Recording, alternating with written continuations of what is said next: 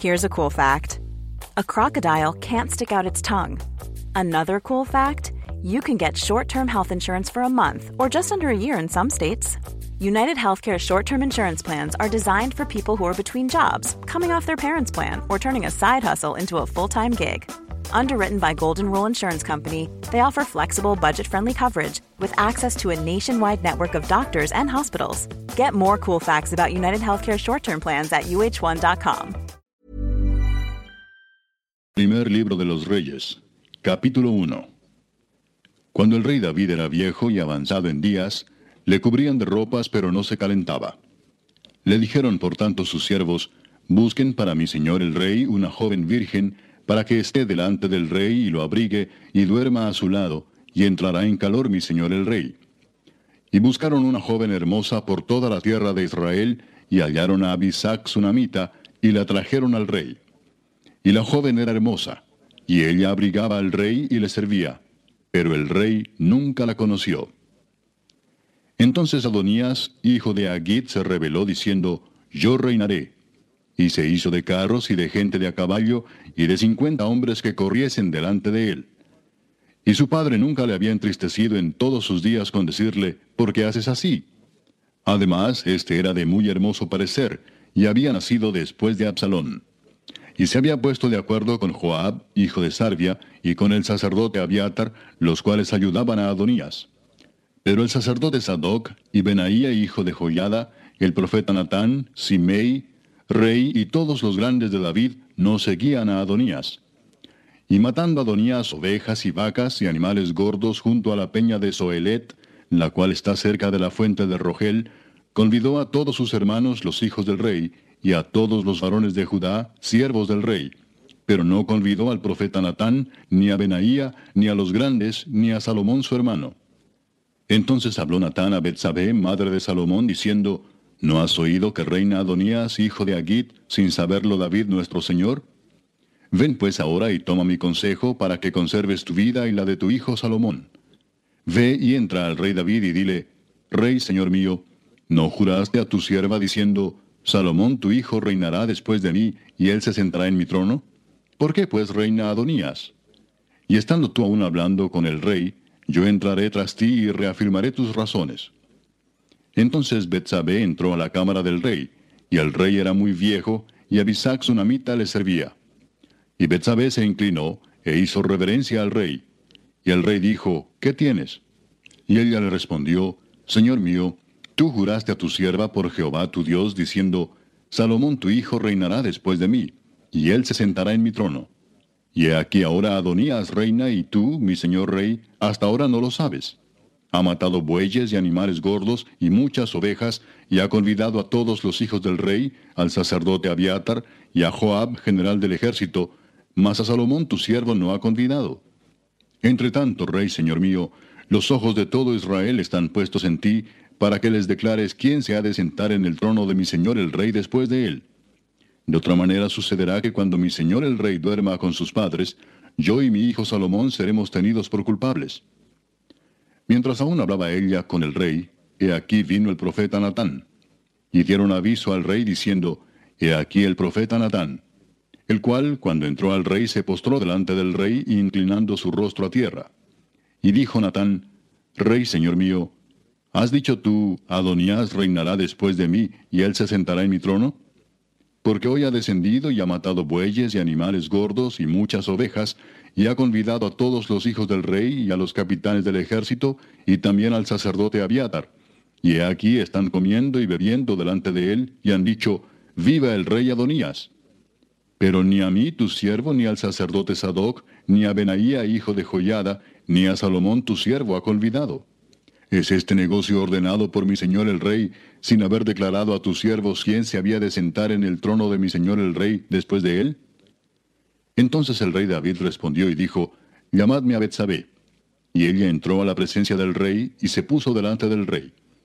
Y el rey juró diciendo, Vive Jehová, que ha redimido mi alma de toda angustia, que como yo te he jurado por Jehová, Dios de Israel, diciendo, Tu hijo Salomón reinará después de mí, y él se sentará en mi trono en lugar mío, que así lo haré hoy. Entonces Betsabé se inclinó ante el rey con su rostro a tierra, y haciendo reverencia al rey dijo, Viva mi señor el rey David para siempre. Y el rey David dijo, Llamadme al sacerdote Sadoc, al profeta Natán, y a Benaía hijo de Joyada. Y ellos entraron a la presencia del rey. Y el rey les dijo, Tomad con vosotros los siervos de vuestro señor, y montad a Salomón mi hijo en mi mula, y llevadlo a Gión. Y allí lo ungirán el sacerdote Sadoc y el profeta Natán como rey sobre Israel, y tocaréis trompeta diciendo, Viva el rey Salomón. Después iréis vosotros detrás de él, y vendrá y se sentará en mi trono, y él reinará por mí, porque a él he escogido para que sea príncipe sobre Israel y sobre Judá. Entonces Benaía, hijo de Joyada, respondió al rey y dijo, Amén. Así lo diga Jehová, Dios de mi señor el rey. De la manera que Jehová ha estado con mi señor el rey, así esté con Salomón, y haga mayor su trono que el trono de mi señor el rey David. Y descendieron el sacerdote Sadoc, el profeta Natán, Benaía, hijo de Joyada, y los cereteos y los peleteos, y montaron a Salomón en la mula del rey David, y lo llevaron a Gión. Y tomando el sacerdote Sadoc el cuerno del aceite del tabernáculo, ungió a Salomón, y tocaron trompeta, y dijo todo el pueblo, Viva el rey Salomón. Después subió todo el pueblo en pos de él, y cantaba la gente con flautas y hacían grandes alegrías, que parecía que la tierra se hundía con el clamor de ellos. Y lo oyó Adonías y todos los convidados que con él estaban, cuando ya habían acabado de comer. Y oyendo Joab el sonido de la trompeta, dijo, ¿Por qué se alborota la ciudad con estruendo? Mientras él aún hablaba, he aquí vino Jonatán, hijo del sacerdote Abiatar, al cual dijo Adonías, Entra, porque tú eres hombre valiente y traerás buenas nuevas.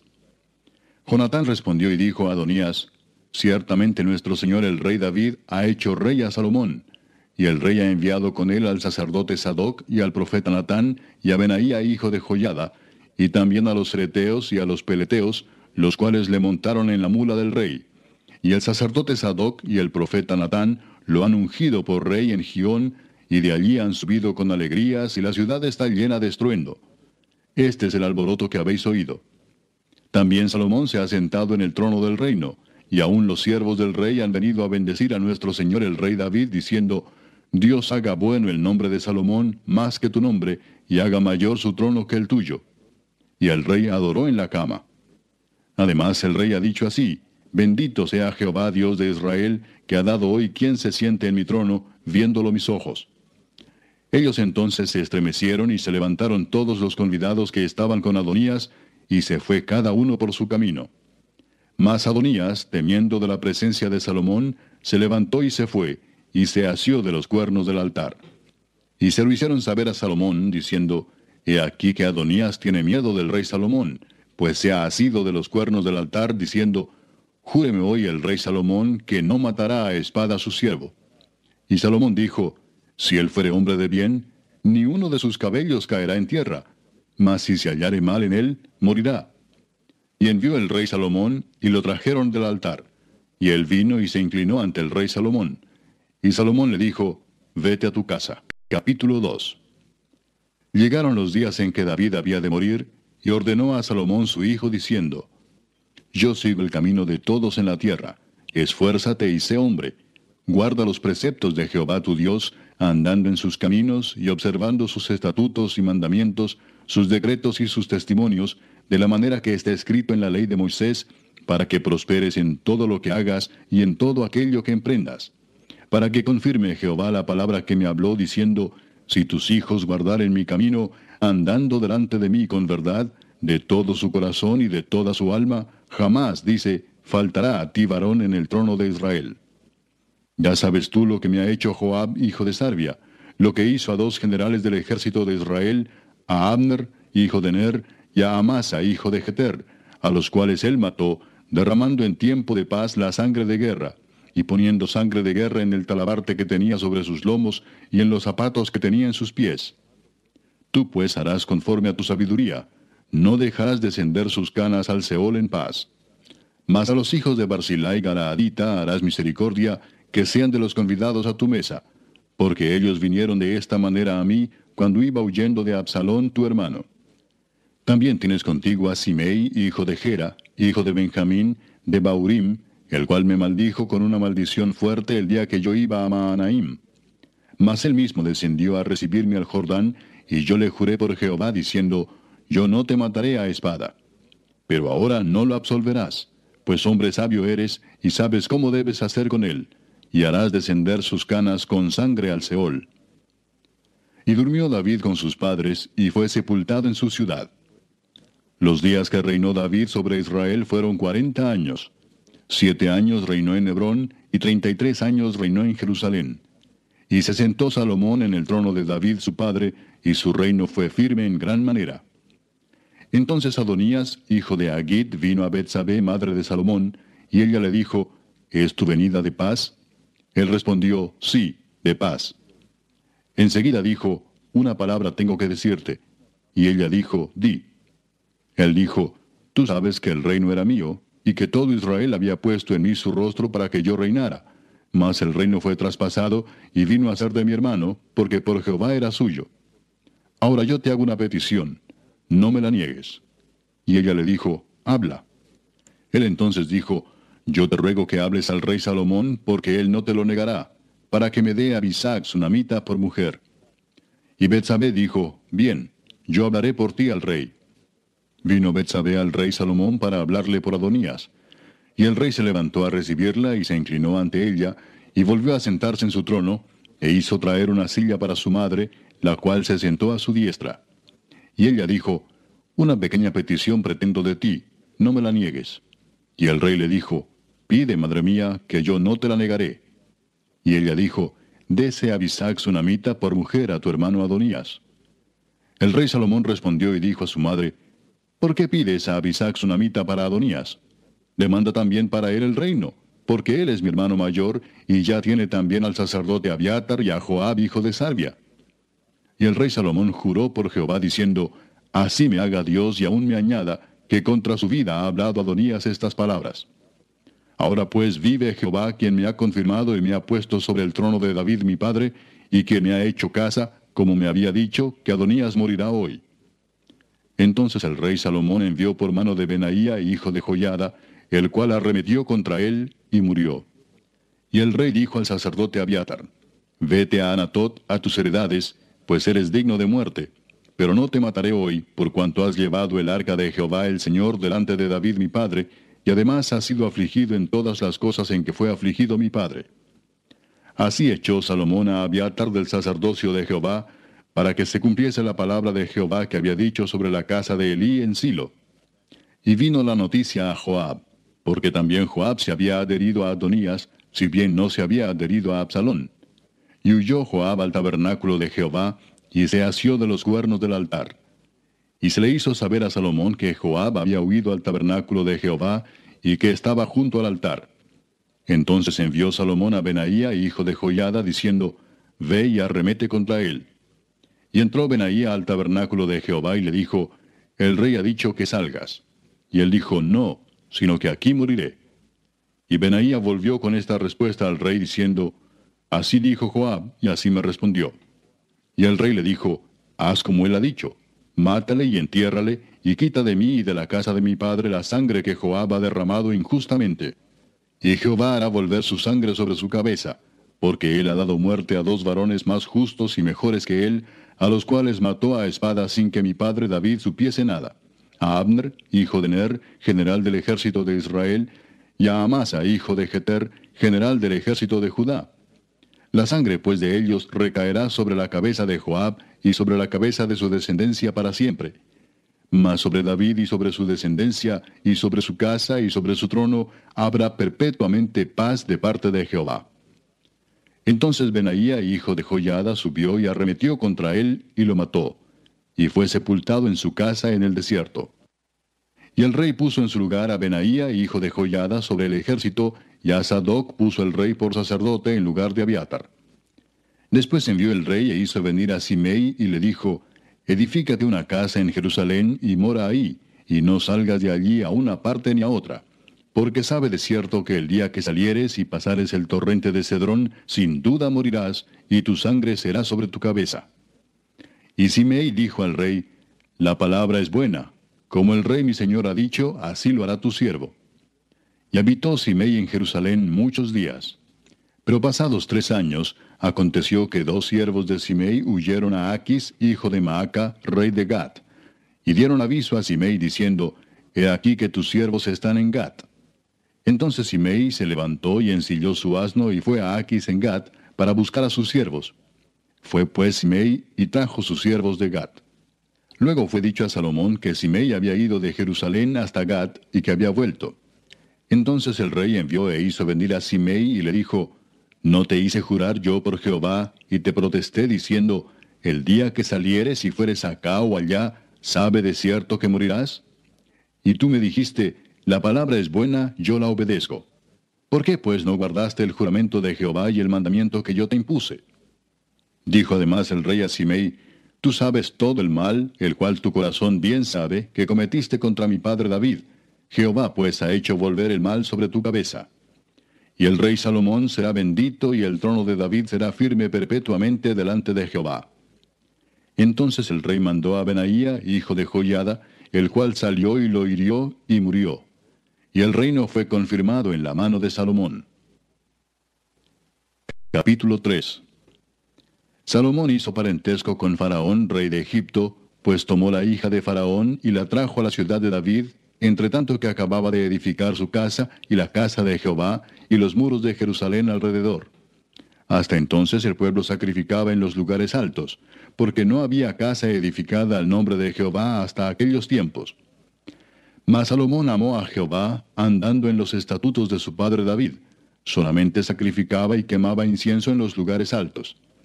E iba el rey a Gabaón, porque aquel era el lugar alto principal, y sacrificaba allí. Mil holocaustos sacrificaba Salomón sobre aquel altar. Y se le apareció Jehová a Salomón en Gabaón una noche en sueños, y le dijo Dios, Pide lo que quieras que yo te dé.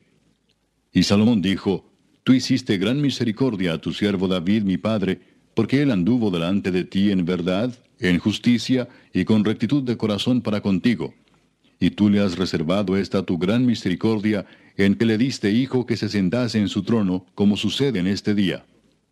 Ahora pues, Jehová Dios mío, tú me has puesto a mí, tu siervo, por rey en lugar de David mi padre, y yo soy joven, y no sé cómo entrar ni salir. Y tu siervo está en medio de tu pueblo al cual tú escogiste, un pueblo grande que no se puede contar ni numerar por su multitud. Da pues a tu siervo corazón entendido para juzgar a tu pueblo y para discernir entre lo bueno y lo malo. Porque, ¿quién podrá gobernar este tu pueblo tan grande? Y agradó delante del Señor que Salomón pidiese esto. Y le dijo Dios, ¿por qué has demandado esto y no pediste para ti muchos días, ni pediste para ti riquezas, ni pediste la vida de tus enemigos, sino que demandaste para ti inteligencia para oír juicio? He aquí lo he hecho conforme a tus palabras. He aquí que te he dado corazón sabio y entendido, tanto que no ha habido antes de ti otro como tú, ni después de ti se levantará otro como tú. Y aún también te he dado las cosas que no pediste, riquezas y gloria, de tal manera que entre los reyes ninguno haya como tú en todos tus días. Y si anduvieres en mis caminos, guardando mis estatutos y mis mandamientos, como anduvo David tu padre, yo alargaré tus días cuando Salomón despertó, vio que era sueño, y vino a Jerusalén y se presentó delante del arca del pacto de Jehová, y sacrificó holocaustos y ofreció sacrificios de paz, e hizo también banquete a todos sus siervos. En aquel tiempo vinieron al rey dos mujeres rameras y se presentaron delante de él. Y dijo una de ellas, Ah, señor mío, yo y esta mujer morábamos en una misma casa, y yo di a luz estando con ella en la casa.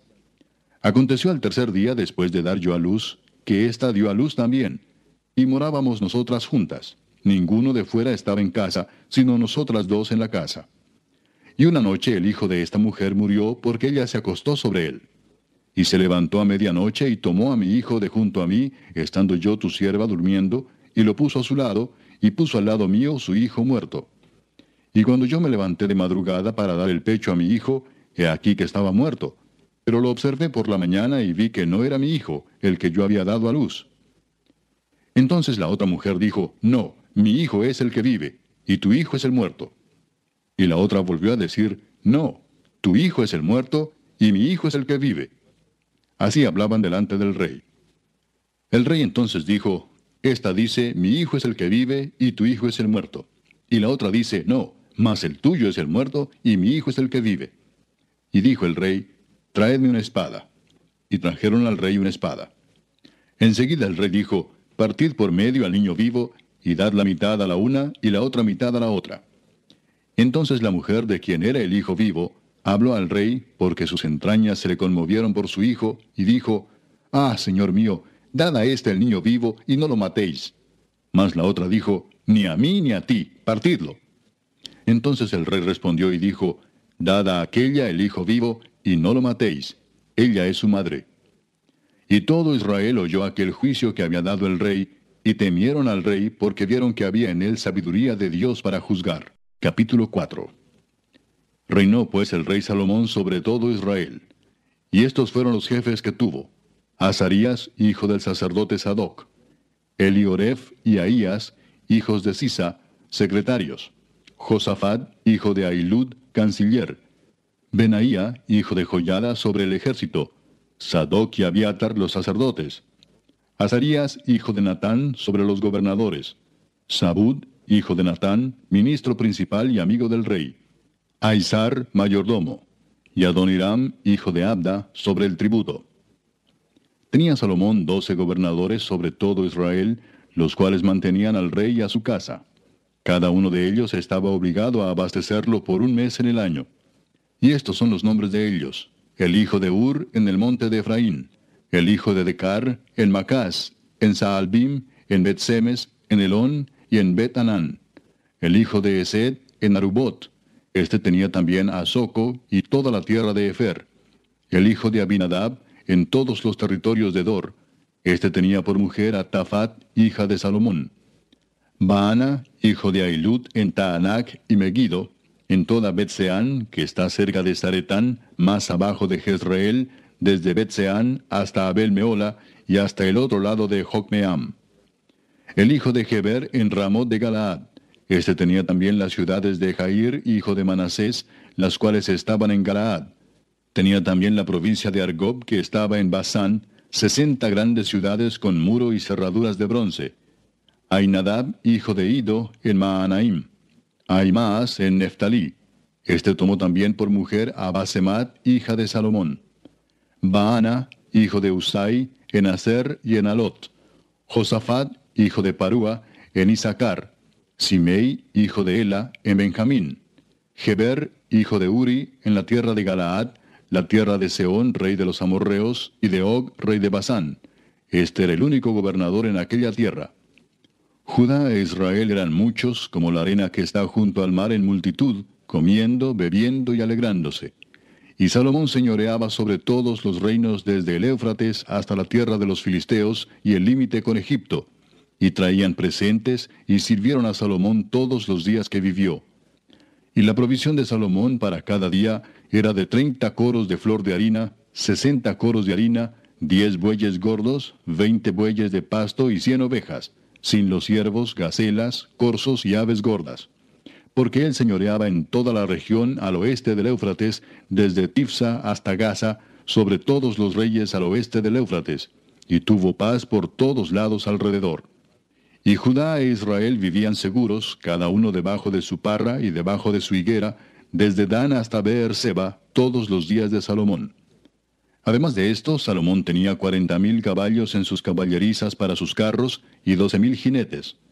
Y estos gobernadores mantenían al rey Salomón y a todos los que a la mesa del rey Salomón venían, cada uno un mes, y hacían que nada faltase.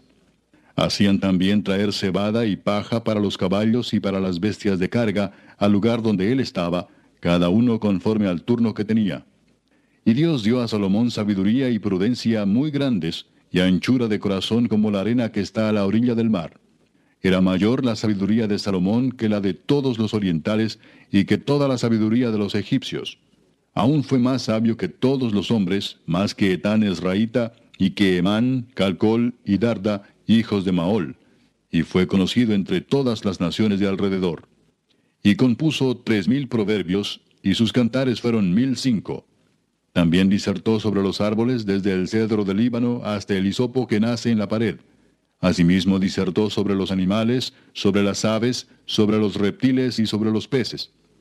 y para oír la sabiduría de Salomón venían de todos los pueblos y de todos los reyes de la tierra, a donde había llegado la fama de su sabiduría. Capítulo 5 Hiram, rey de Tiro, envió también sus siervos a Salomón, luego que oyó que lo habían ungido por rey en lugar de su padre, porque Hiram siempre había amado a David.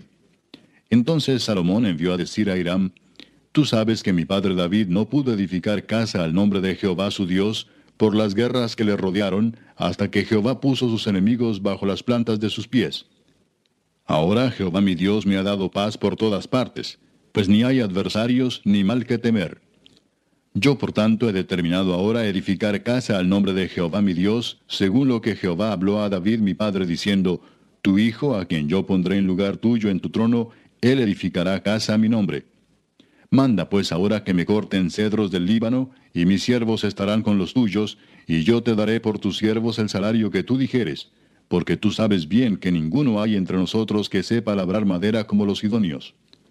Cuando Hiram oyó las palabras de Salomón, se alegró en gran manera y dijo, Bendito sea hoy Jehová, que dio hijo sabio a David sobre este pueblo tan grande. Y envió Hiram a decir a Salomón, He oído lo que me mandaste a decir, yo haré todo lo que te plazca acerca de la madera de cedro y la madera de ciprés. Mis siervos la llevarán desde el Líbano al mar, y la enviaré en balsas por mar hasta el lugar que tú me señales. Y allí se desatará, y tú la tomarás, y tú cumplirás mi deseo al dar de comer a mi familia. Dio pues Hiram a Salomón madera de cedro y madera de ciprés, toda la que quiso. Y Salomón daba a Hiram veinte mil coros de trigo para el sustento de su familia, y veinte coros de aceite puro, esto daba Salomón a Hiram cada año. Jehová pues dio a Salomón sabiduría como le había dicho, y hubo paz entre Hiram y Salomón, e hicieron pacto entre ambos. Y el rey Salomón decretó leva en todo Israel, y la leva fue de treinta mil hombres, los cuales enviaba al Líbano de diez mil en diez mil, cada mes por turno, viniendo así a estar un mes en el Líbano y dos meses en sus casas. Y Adoniram estaba encargado de aquella leva. Tenía también Salomón setenta mil que llevaban las cargas y ochenta mil cortadores en el monte, sin los principales oficiales de Salomón que estaban sobre la obra, tres mil trescientos, los cuales tenían a cargo el pueblo que hacía la obra. Y mandó el rey que trajesen piedras grandes, piedras costosas para los cimientos de la casa y piedras labradas. Y los albañiles de Salomón y los de Hiram y los hombres de Jebal cortaron y prepararon la madera y la cantería para labrar la casa. Capítulo 6 en el año 480, después que los hijos de Israel salieron de Egipto, el cuarto año del principio del reino de Salomón sobre Israel, en el mes de Sif, que es el mes segundo, comenzó él a edificar la casa de Jehová. La casa que el rey Salomón edificó a Jehová tenía sesenta codos de largo y veinte de ancho y treinta codos de alto.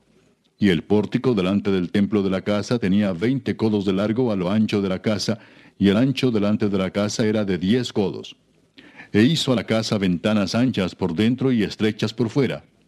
Edificó también junto al muro de la casa aposentos alrededor, contra las paredes de la casa alrededor del templo y del lugar santísimo, e hizo cámaras laterales alrededor. El aposento de abajo era de cinco codos de ancho, el de en medio de seis codos de ancho, y el tercero de siete codos de ancho. Porque por fuera había hecho disminuciones a la casa alrededor para no empotrar las vigas en las paredes de la casa.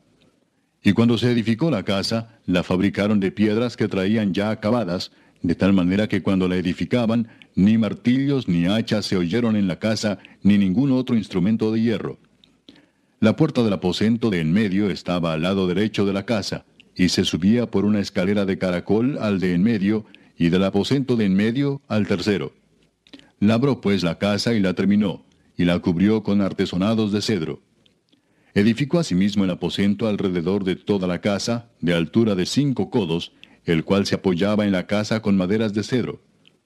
Y vino palabra de Jehová a Salomón diciendo, Con relación a esta casa que tú edificas, si anduvieres en mis estatutos e hicieres mis decretos, y guardares todos mis mandamientos andando en ellos, yo cumpliré contigo mi palabra que hablé a David tu padre, y habitaré en ella en medio de los hijos de Israel, y no dejaré a mi pueblo Israel. Así pues Salomón labró la casa y la terminó. Y cubrió las paredes de la casa con tablas de cedro, revistiéndola de madera por dentro, desde el suelo de la casa hasta las vigas de la techumbre. Cubrió también el pavimento con madera de ciprés. Asimismo hizo al final de la casa un edificio de veinte codos, de tablas de cedro desde el suelo hasta lo más alto. Así hizo en la casa un aposento que es el lugar santísimo. La casa, esto es, el templo de adelante, tenía cuarenta codos. Y la casa estaba cubierta de cedro por dentro, y tenía entalladuras de calabazas silvestres y de botones de flores. Todo era cedro, ninguna piedra se veía. Y adornó el lugar santísimo por dentro en medio de la casa, para poner allí el arca del pacto de Jehová.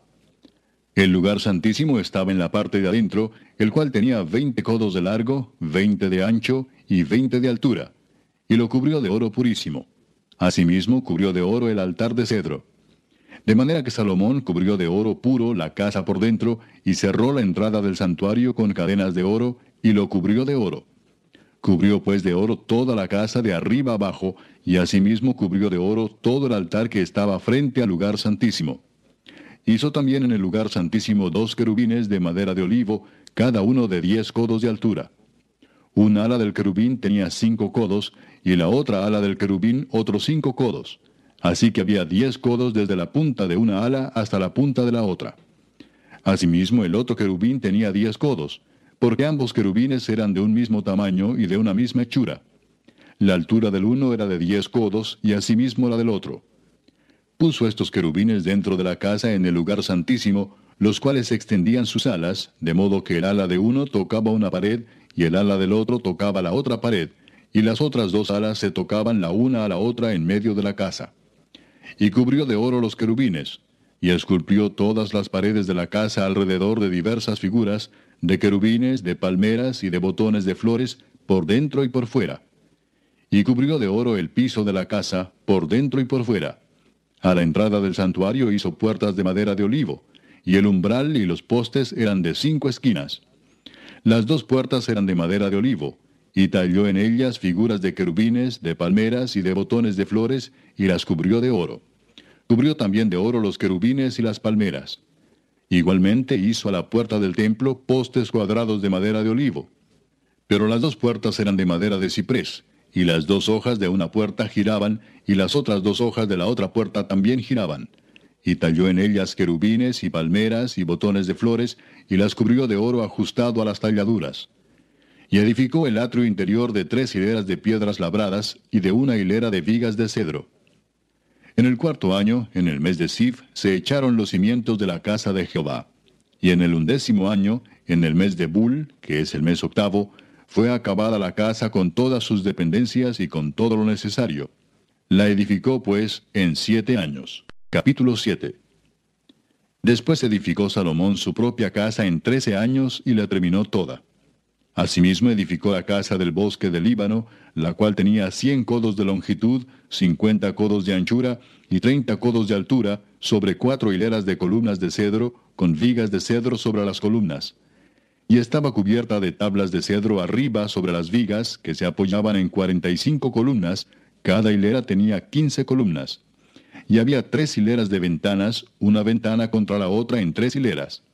Todas las puertas y los postes eran cuadrados y unas ventanas estaban frente a las otras en tres hileras.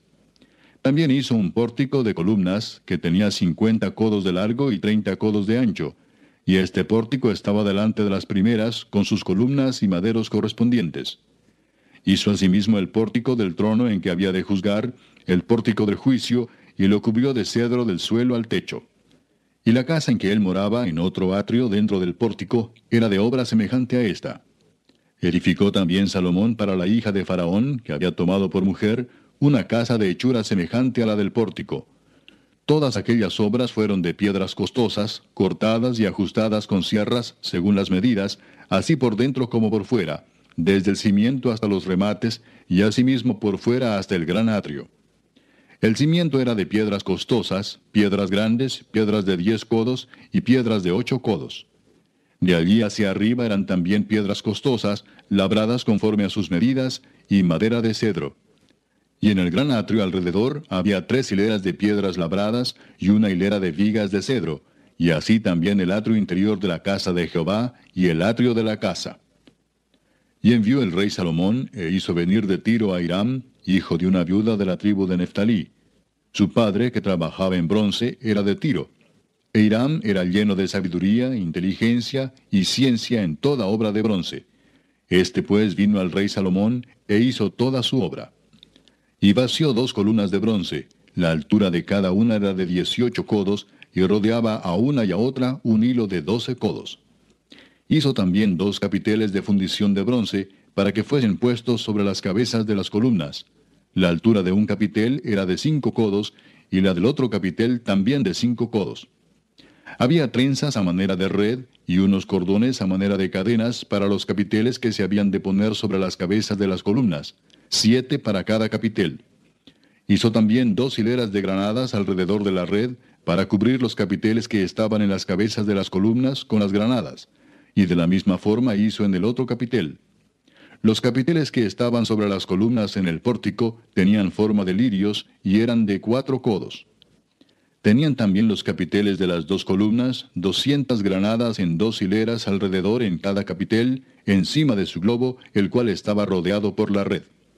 Estas columnas erigió en el pórtico del templo, y cuando hubo alzado la columna del lado derecho, le puso por nombre Jaquín, y alzando la columna del lado izquierdo, llamó su nombre Boaz y puso en las cabezas de las columnas tallado en forma de lirios, y así se acabó la obra de las columnas. Hizo fundir asimismo un mar de diez codos de un lado al otro, perfectamente redondo. Su altura era de cinco codos, y lo ceñía alrededor un cordón de treinta codos. Y rodeaban aquel mar por debajo de su borde alrededor unas bolas como calabazas, diez en cada codo, que ceñían el mar alrededor en dos filas, las cuales habían sido fundidas cuando el mar fue fundido y descansaba sobre doce bueyes. Tres miraban al norte, tres miraban al occidente, tres miraban al sur y tres miraban al oriente. Sobre esto se apoyaba el mar, y las ancas de ellos estaban hacia la parte de adentro. El grueso del mar era de un palmo menor, y el borde era labrado como el borde de un cáliz o de flor de lis, y cabían en él dos mil batos. Hizo también diez basas de bronce, siendo la longitud de cada basa de cuatro codos, y la anchura de cuatro codos, y de tres codos la altura. La obra de las basas era esta. Tenían unos tableros, los cuales estaban entre molduras, y sobre aquellos tableros que estaban entre las molduras había figuras de leones, de bueyes y de querubines, y sobre las molduras de la basa, así encima como debajo de los leones y de los bueyes, había unas añadiduras de bajo relieve. Cada basa tenía cuatro ruedas de bronce, con ejes de bronce, y en sus cuatro esquinas había repisas de fundición que sobresalían de los festones, para venir a quedar debajo de la fuente. Y la boca de la fuente entraba un codo en el remate que salía para arriba de la basa, y la boca era redonda, de la misma hechura del remate, y este de codo y medio. Había también sobre la boca entalladuras con sus tableros, los cuales eran cuadrados, no redondos. Las cuatro ruedas estaban debajo de los tableros y los ejes de las ruedas nacían en la misma basa.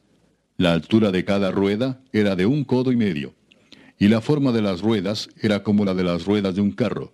Sus ejes, sus rayos, sus cubos y sus cinchos, todo era de fundición. Asimismo las cuatro repisas de las cuatro esquinas de cada basa, y las repisas eran parte de la misma basa. Y en lo alto de la basa había una pieza redonda de medio codo de altura, y encima de la basa sus molduras y tableros, los cuales salían de ella misma. E hizo en las tablas de las molduras y en los tableros entalladuras de querubines, de leones y de palmeras, con proporción en el espacio de cada una y alrededor otros adornos. De esta forma hizo diez basas fundidas de una misma manera, de una misma medida y de una misma entalladura. Hizo también diez fuentes de bronce. Cada fuente contenía cuarenta batos y cada una era de cuatro codos, y colocó una fuente sobre cada una de las diez basas. Y puso cinco basas a la mano derecha de la casa, y las otras cinco a la mano izquierda, y colocó el mar al lado derecho de la casa, al oriente, hacia el sur. Asimismo hizo Yam fuentes y tenazas y cuencos. Así terminó toda la obra que hizo a Salomón para la casa de Jehová, dos columnas y los capiteles redondos que estaban en lo alto de las dos columnas y dos redes que cubrían los dos capiteles redondos que estaban sobre la cabeza de las columnas. Cuatrocientas granadas para las dos redes, dos hileras de granadas en cada red, para cubrir los dos capiteles redondos que estaban sobre las cabezas de las columnas. Las diez basas y las diez fuentes sobre las basas. un mar con doce bueyes debajo del mar, y calderos, paletas, cuencos y todos los utensilios que Hiram hizo al rey Salomón para la casa de Jehová de bronce bruñido. Todo lo hizo fundir el rey en la llanura del Jordán, en tierra arcillosa, entre Sucot y Zaretán. Y no inquirió Salomón el peso del bronce de todos los utensilios por la gran cantidad de ellos. Entonces hizo Salomón todos los enseres que pertenecían a la casa de Jehová, un altar de oro y una mesa también de oro, sobre la cual estaban los panes de la proposición, cinco candeleros de oro purísimo a la mano derecha y otros cinco a la izquierda, frente al lugar santísimo, con las flores, las lámparas y tenazas de oro. Asimismo los cántaros, despabiladeras, tazas, cucharillas e incensarios de oro purísimo. También de oro los quiciales de las puertas de la casa de adentro, del lugar santísimo, y los de las puertas del templo. Así se terminó toda la obra que dispuso hacer el rey Salomón para la casa de Jehová. Y metió Salomón lo que David su padre había dedicado, plata, oro y utensilios, y depositó todo en las tesorerías de la casa de Jehová. Capítulo 8 Entonces Salomón reunió ante sí en Jerusalén a los ancianos de Israel, a todos los jefes de las tribus y a los principales de las familias de los hijos de Israel, para traer el arca del pacto de Jehová de la ciudad de David, la cual es Sión. Y se reunieron con el rey Salomón todos los varones de Israel en el mes de Etanim, que es el mes séptimo, en el día de la fiesta solemne. Y vinieron todos los ancianos de Israel, y los sacerdotes tomaron el arca. Y llevaron el arca de Jehová y el tabernáculo de reunión, y todos los utensilios sagrados que estaban en el tabernáculo, los cuales llevaban los sacerdotes y levitas. Y el rey Salomón y toda la congregación de Israel que se había reunido con él, estaban con él delante del arca, sacrificando ovejas y bueyes, que por la multitud no se podían contar ni numerar. Y los sacerdotes metieron el arca del pacto de Jehová en su lugar, en el santuario de la casa, en el lugar santísimo, debajo de las alas de los querubines, porque los querubines tenían extendidas las alas sobre el lugar del arca, y así cubrían los querubines el arca y sus varas por encima. Y sacaron las varas, de manera que sus extremos se dejaban ver desde el lugar santo, que está delante del lugar santísimo, pero no se dejaban ver desde más afuera. Y así quedaron hasta hoy. En el arca ninguna cosa había sino las dos tablas de piedra que allí había puesto Moisés en Horeb, donde Jehová hizo pacto con los hijos de Israel cuando salieron de la tierra de Egipto. Y cuando los sacerdotes salieron del santuario, la nube llenó la casa de Jehová. Y los sacerdotes no pudieron permanecer para ministrar por causa de la nube, porque la gloria de Jehová había llenado la casa de Jehová. Entonces dijo Salomón, Jehová ha dicho que él habitaría en la oscuridad. Yo he edificado casa por morada para ti, sitio en que tú habites para siempre. Y volviendo el rey su rostro, bendijo a toda la congregación de Israel, y toda la congregación de Israel estaba de pie. Y dijo, Bendito sea Jehová, Dios de Israel, que habló a David mi padre lo que con su mano ha cumplido, diciendo, Desde el día que saqué de Egipto a mi pueblo Israel, no he escogido ciudad de todas las tribus de Israel para edificar casa en la cual estuviese mi nombre, aunque escogí a David para que presidiese en mi pueblo Israel. Y David mi padre tuvo en su corazón edificar casa al nombre de Jehová Dios de Israel. Pero Jehová dijo a David mi padre, Cuanto a haber tenido en tu corazón edificar casa a mi nombre, bien has hecho en tener tal deseo pero tú no edificarás la casa, sino tu hijo que saldrá de tus lomos, él edificará casa a mi nombre. Y Jehová ha cumplido su palabra que había dicho, porque yo me he levantado en lugar de David mi padre, y me he sentado en el trono de Israel, como Jehová había dicho, y he edificado la casa al nombre de Jehová, Dios de Israel. Y he puesto en ella lugar para el arca, en la cual está el pacto de Jehová que él hizo con nuestros padres cuando los sacó de la tierra de Egipto Luego se puso Salomón delante del altar de Jehová, en presencia de toda la congregación de Israel, y extendiendo sus manos al cielo dijo, Jehová Dios de Israel, no hay Dios como tú, ni arriba en los cielos, ni abajo en la tierra, que guardas el pacto y la misericordia a tus siervos, los que andan delante de ti con todo su corazón, que has cumplido a tu siervo David mi padre lo que le prometiste, lo dijiste con tu boca, y con tu mano lo has cumplido como sucede en este día. Ahora pues, Jehová Dios de Israel, cumple a tu siervo David mi padre lo que le prometiste, diciendo, No te faltará varón delante de mí que se siente en el trono de Israel, con tal que tus hijos guarden mi camino y anden delante de mí como tú has andado delante de mí. Ahora pues, oh Jehová, Dios de Israel, cúmplase la palabra que dijiste a tu siervo David mi padre. Pero, ¿es verdad que Dios morará sobre la tierra? He aquí que los cielos, los cielos de los cielos, no te pueden contener, cuanto menos esta casa que yo he edificado. Con todo, tú atenderás a la oración de tu siervo y a su plegaria, oh Jehová, Dios mío, oyendo el clamor y la oración que tu siervo hace hoy delante de ti. Que estén tus ojos abiertos de noche y de día sobre esta casa, sobre este lugar del cual has dicho, mi nombre estará allí, y que oigas la oración que tu siervo haga en este lugar. Oye pues la oración de tu siervo y de tu pueblo Israel. Cuando oren en este lugar, también tú lo oirás en el lugar de tu morada, en los cielos. Escucha y perdona. Si alguno pecare contra su prójimo y le tomaren juramento haciéndole jurar, y viniere el juramento delante de tu altar en esta casa, tú oirás desde el cielo y actuarás y juzgarás a tus siervos, condenando al impío y haciendo recaer su proceder sobre su cabeza, y justificando al justo para darle conforme a su justicia. Si tu pueblo Israel fuere derrotado delante de sus enemigos por haber pecado contra ti, y se volvieren a ti y confesaren tu nombre, y oraren y te rogaren y suplicaren en esta casa, tú oirás en los cielos y perdonarás el pecado de tu pueblo Israel, y los volverás a la tierra que diste a sus padres. Si el cielo se cerrare y no lloviere, por haber ellos pecado contra ti, y te rogaren en este lugar y confesaren tu nombre, y se volvieren del pecado cuando los afligieres, tú oirás en los cielos y perdonarás el pecado de tus siervos y de tu pueblo Israel, enseñándoles el buen camino en que anden, y darás lluvia sobre tu tierra, la cual diste a tu pueblo por heredad. Si en la tierra hubiere hambre, pestilencia, pisoncillo, añublo, langosta o pulgón, si sus enemigos los sitiaren en la tierra en donde habiten, cualquier plaga o enfermedad que sea, toda oración y toda súplica que hiciere cualquier hombre o todo tu pueblo Israel, cuando cualquiera sintiere la plaga en su corazón y extendiere sus manos a esta casa, tú oirás en los cielos, en el lugar de tu morada, y perdonarás, y actuarás, y darás a cada uno conforme a sus caminos, cuyo corazón tú conoces, porque sólo tú conoces el corazón de todos los hijos de los hombres, para que te teman todos los días que vivan sobre la faz de la tierra que tú diste a nuestros padres.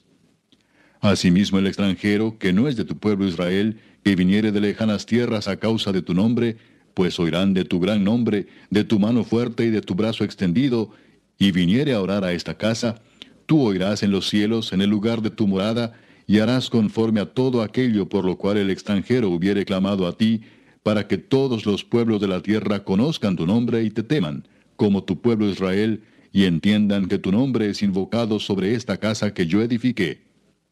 Si tu pueblo saliere en batalla contra sus enemigos por el camino que tú les mandes, y oraren a Jehová con el rostro hacia la ciudad que tú elegiste y hacia la casa que yo edifiqué a tu nombre, tú oirás en los cielos su oración y su súplica y les harás justicia. Si pecaren contra ti, porque no hay hombre que no peque, y estuvieres airado contra ellos y los entregares delante del enemigo para que los cautive y lleve a tierra enemiga, sea lejos o cerca, y ellos volvieren en sí en la tierra donde fueren cautivos, si se convirtieren y oraren a ti en la tierra de los que los cautivaron, y dijeren, pecamos, hemos hecho lo malo, hemos cometido impiedad, y si se convirtieren a ti de todo su corazón y de toda su alma en la tierra de sus enemigos que los hubieren llevado cautivos, y oraren a ti con el rostro hacia su tierra que tú diste a sus padres, y hacia la ciudad que tú elegiste y la casa que yo he edificado a tu nombre, tú oirás en los cielos, en el lugar de tu morada, su oración y su súplica, y les harás justicia. Y perdonarás a tu pueblo que había pecado contra ti, y todas sus infracciones con que se hayan rebelado contra ti, y harás que tengan de ellos misericordia los que los hubieren llevado cautivos, porque ellos son tu pueblo y tu heredad, el cual tú sacaste de Egipto de en medio del horno de hierro.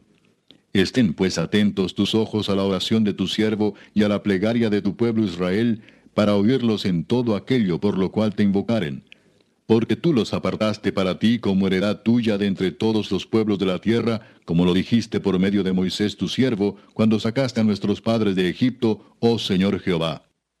Cuando acabó Salomón de hacer a Jehová toda esta oración y súplica, se levantó de estar de rodillas delante del altar de Jehová con sus manos extendidas al cielo, y puesto en pie, bendijo a toda la congregación de Israel, diciendo en voz alta, Bendito sea Jehová que ha dado paz a su pueblo Israel, conforme a todo lo que él había dicho, ninguna palabra de todas sus promesas que expresó por Moisés su siervo ha faltado.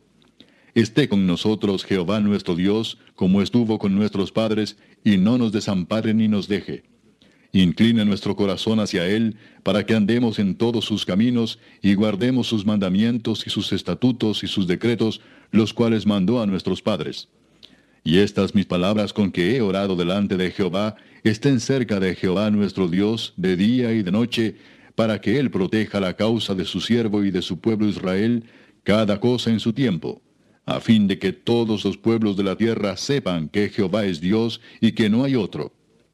Sea pues perfecto vuestro corazón para con Jehová nuestro Dios, andando en sus estatutos y guardando sus mandamientos como en el día de hoy. Entonces el rey y todo Israel con él sacrificaron víctimas delante de Jehová. Y ofreció Salomón sacrificios de paz, los cuales ofreció a Jehová veintidós mil bueyes y ciento veinte mil ovejas, Así dedicaron el rey y todos los hijos de Israel la casa de Jehová. Aquel mismo día santificó el rey el medio del atrio, el cual estaba delante de la casa de Jehová, porque ofreció allí los holocaustos, las ofrendas y la grosura de los sacrificios de paz, por cuanto el altar de bronce que estaba delante de Jehová era pequeño, y no cabían en él los holocaustos, las ofrendas y la grosura de los sacrificios de paz.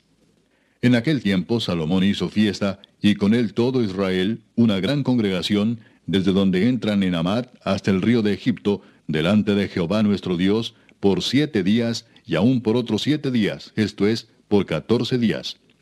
Y al octavo día despidió al pueblo, y ellos, bendiciendo al rey, se fueron a sus moradas alegres y gozosos de corazón por todos los beneficios que Jehová había hecho a David su siervo y a su pueblo Israel. Capítulo 9 cuando Salomón hubo acabado la obra de la casa de Jehová, y la casa real, y todo lo que Salomón quiso hacer, Jehová apareció a Salomón la segunda vez como le había aparecido en Gabaón. Y le dijo Jehová, Yo he oído tu oración y tu ruego que has hecho en mi presencia. Yo he santificado esta casa que tú has edificado, para poner mi nombre en ella para siempre, y en ella estarán mis ojos y mi corazón todos los días. Y si tú anduvieres delante de mí como anduvo David tu padre, en integridad de corazón y en equidad, haciendo todas las cosas que yo te he mandado, y guardando mis estatutos y mis decretos, yo afirmaré el trono de tu reino sobre Israel para siempre, como hablé a David tu padre, diciendo, No faltará varón de tu descendencia en el trono de Israel. Mas si obstinadamente os apartareis de mí vosotros y vuestros hijos, y no guardareis mis mandamientos y mis estatutos que yo he puesto delante de vosotros, sino que fuereis y sirviereis a dioses ajenos y los adorareis, yo cortaré a Israel de sobre la faz de la tierra que les he entregado, y esta casa que he santificado a mi nombre, yo la echaré de delante de mí, e Israel será por proverbio y refrán a todos los pueblos. Y esta casa que estaba en estima, cualquiera que pase por ella se asombrará y se burlará, y dirá, ¿Por qué ha hecho así Jehová a esta tierra y a esta casa? Y dirán, por cuanto dejaron a Jehová su Dios, que había sacado a sus padres de tierra de Egipto, y echaron mano a dioses ajenos, y los adoraron y los sirvieron. Por eso ha traído Jehová sobre ellos todo este mal. Aconteció al cabo de veinte años, cuando Salomón ya había edificado las dos casas, la casa de Jehová y la casa real, para las cuales Hiram, rey de Tiro, había traído a Salomón madera de cedro y de ciprés y cuanto oro quiso, que el rey Salomón dio a Hiram veinte ciudades en tierra de Galilea. Y salió Hiram de Tiro para ver las ciudades que Salomón le había dado, y no le gustaron. Y dijo, ¿qué ciudades son estas que me has dado, hermano? Y les puso por nombre la tierra de Kabul, nombre que tiene hasta hoy. E Hiram había enviado al rey ciento veinte talentos de oro. Esta es la razón de la leva que el rey Salomón impuso para edificar la casa de Jehová y su propia casa, y Milo, y el muro de Jerusalén, y Azor, Megiddo y Geser. Faraón, el rey de Egipto, había subido y tomado a Geser y la quemó, y dio muerte a los cananeos que habitaban la ciudad, y la dio en dote a su hija, la mujer de Salomón. Restauró pues Salomón a Geser y a la baja Betorón, a Baalat y a Tadmor en tierra del desierto. Asimismo, todas las ciudades donde Salomón tenía provisiones, y las ciudades de los carros, y las ciudades de la gente de a caballo, y todo lo que Salomón quiso edificar en Jerusalén, en el Líbano, y en toda la tierra de su señorío. A todos los pueblos que quedaron de los amorreos, eteos, fereceos, heveos y jebuseos, que no eran de los hijos de Israel, a sus hijos que quedaron en la tierra después de ellos, que los hijos de Israel no pudieron echar, hizo Salomón que sirviesen con tributo hasta hoy. Mas a ninguno de los hijos de Israel impuso Salomón servicio, sino que eran hombres de guerra, o sus criados, sus príncipes, sus capitanes, comandantes de sus carros, o su gente de a caballo. Y los que Salomón había hecho jefes y vigilantes sobre las obras eran quinientos cincuenta, los cuales estaban sobre el pueblo que trabajaba en aquella obra. Y subió la hija de Faraón de la ciudad de David a su casa que Salomón le había edificado. Entonces edificó él a Milo y ofrecía Salomón tres veces cada año holocaustos y sacrificios de paz sobre el altar que él edificó a Jehová, y quemaba incienso sobre el que estaba delante de Jehová después que la casa fue terminada. Hizo también el rey Salomón naves en Esión Geber, que está junto a Elot en la ribera del Mar Rojo, en la tierra de Edom. Y envió Hiram en ellas a sus siervos, marineros y diestros en el mar, con los siervos de Salomón, los cuales fueron a Ofir y tomaron de allí oro, cuatrocientos veinte talentos, y lo trajeron al rey Salomón. Capítulo 10 Oyendo la reina de Sabá, la fama que Salomón había alcanzado por el nombre de Jehová, vino a probarle con preguntas difíciles. Y vino a Jerusalén con un séquito muy grande, con camellos cargados de especias, y oro en gran abundancia, y piedras preciosas. Y cuando vino a Salomón le expuso todo lo que en su corazón tenía. Y Salomón le contestó todas sus preguntas, y nada hubo que el rey no le contestase.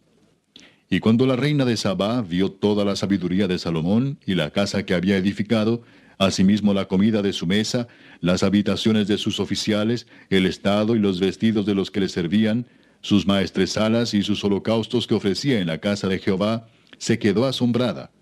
Y dijo al rey, Verdad es lo que oí en mi tierra de tus cosas y de tu sabiduría. Pero yo no lo creía, hasta que he venido, y mis ojos han visto que ni aún se me dijo la mitad. Es mayor tu sabiduría y bien que la fama que yo había oído. Bienaventurados tus hombres, dichosos estos tus siervos que están continuamente delante de ti y oyen tu sabiduría. Jehová tu Dios sea bendito, que se agradó de ti para ponerte en el trono de Israel, porque Jehová ha amado siempre a Israel, te ha puesto por rey para que hagas derecho y justicia. Y dio ella al rey ciento veinte talentos de oro y mucha especiaría y piedras preciosas. Nunca vino tan gran cantidad de especias como la reina de Sabá dio al rey Salomón. La flota de Hiram que había traído el oro de Ofir traía también de Ofir mucha madera de sándalo y piedras preciosas. Y de la madera de sándalo hizo el rey balaustres para la casa de Jehová y para las casas reales, arpas también y salterios para los cantores. Nunca vino semejante madera de sándalo ni se ha visto hasta hoy. Y el rey Salomón dio a la reina de Sabá todo lo que ella quiso y todo lo que pidió, además de lo que Salomón le dio. Y ella se volvió y se fue a su tierra con sus criados. El peso del oro que Salomón tenía de renta cada año era seiscientos sesenta y seis talentos de oro, sin lo de los mercaderes y lo de la contratación de especias y lo de todos los reyes de Arabia y de los principales de la tierra Hizo también el rey Salomón doscientos escudos grandes de oro batido, seiscientos ciclos de oro gastó en cada escudo. Asimismo hizo trescientos escudos de oro batido, en cada uno de los cuales gastó tres libras de oro, y el rey los puso en la casa del bosque del Líbano. Hizo también el rey un gran trono de marfil, el cual cubrió de oro purísimo.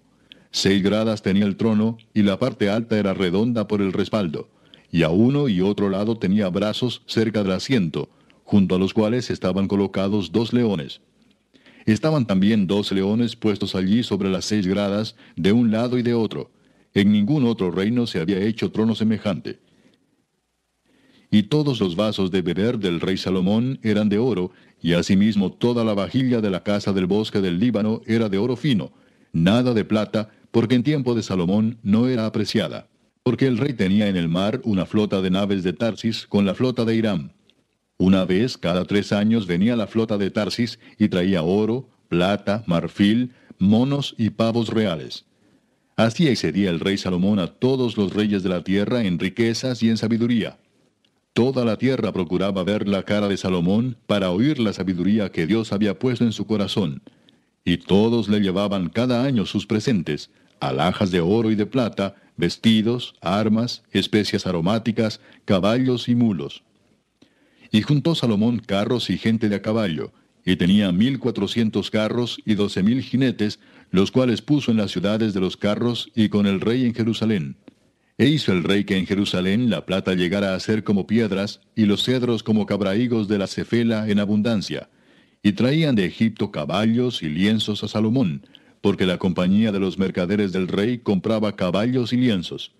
Y venía y salía de Egipto, el carro por seiscientas piezas de plata, y el caballo por ciento cincuenta y así los adquirían por mano de ellos todos los reyes de los Eteos y de Siria. Capítulo 11 Pero el rey Salomón amó, además de la hija de Faraón, a muchas mujeres extranjeras, a las de Moab, a las de Amón, a las de Edom, a las de Sidón y a las Eteas, gentes de las cuales Jehová había dicho a los hijos de Israel, no os llegaréis a ellas, ni ellas se llegarán a vosotros, porque ciertamente harán inclinar vuestros corazones tras sus dioses. A estas pues se juntó Salomón con amor, y tuvo setecientas mujeres reinas y trescientas concubinas, y sus mujeres desviaron su corazón. Y cuando Salomón era ya viejo, sus mujeres inclinaron su corazón tras dioses ajenos, y su corazón no era perfecto con Jehová su Dios, como el corazón de su padre David. Porque Salomón siguió a Astoret, diosa de los Sidonios, y a Milcom, ídolo abominable de los amonitas. E hizo Salomón lo malo ante los ojos de Jehová, y no siguió cumplidamente a Jehová como David su padre. Entonces edificó Salomón un lugar alto a Quemos, ídolo abominable de Moab, en el monte que está enfrente de Jerusalén, y a Moloc, ídolo abominable de los hijos de Amón. Así hizo para todas sus mujeres extranjeras, las cuales quemaban incienso y ofrecían sacrificios a sus dioses.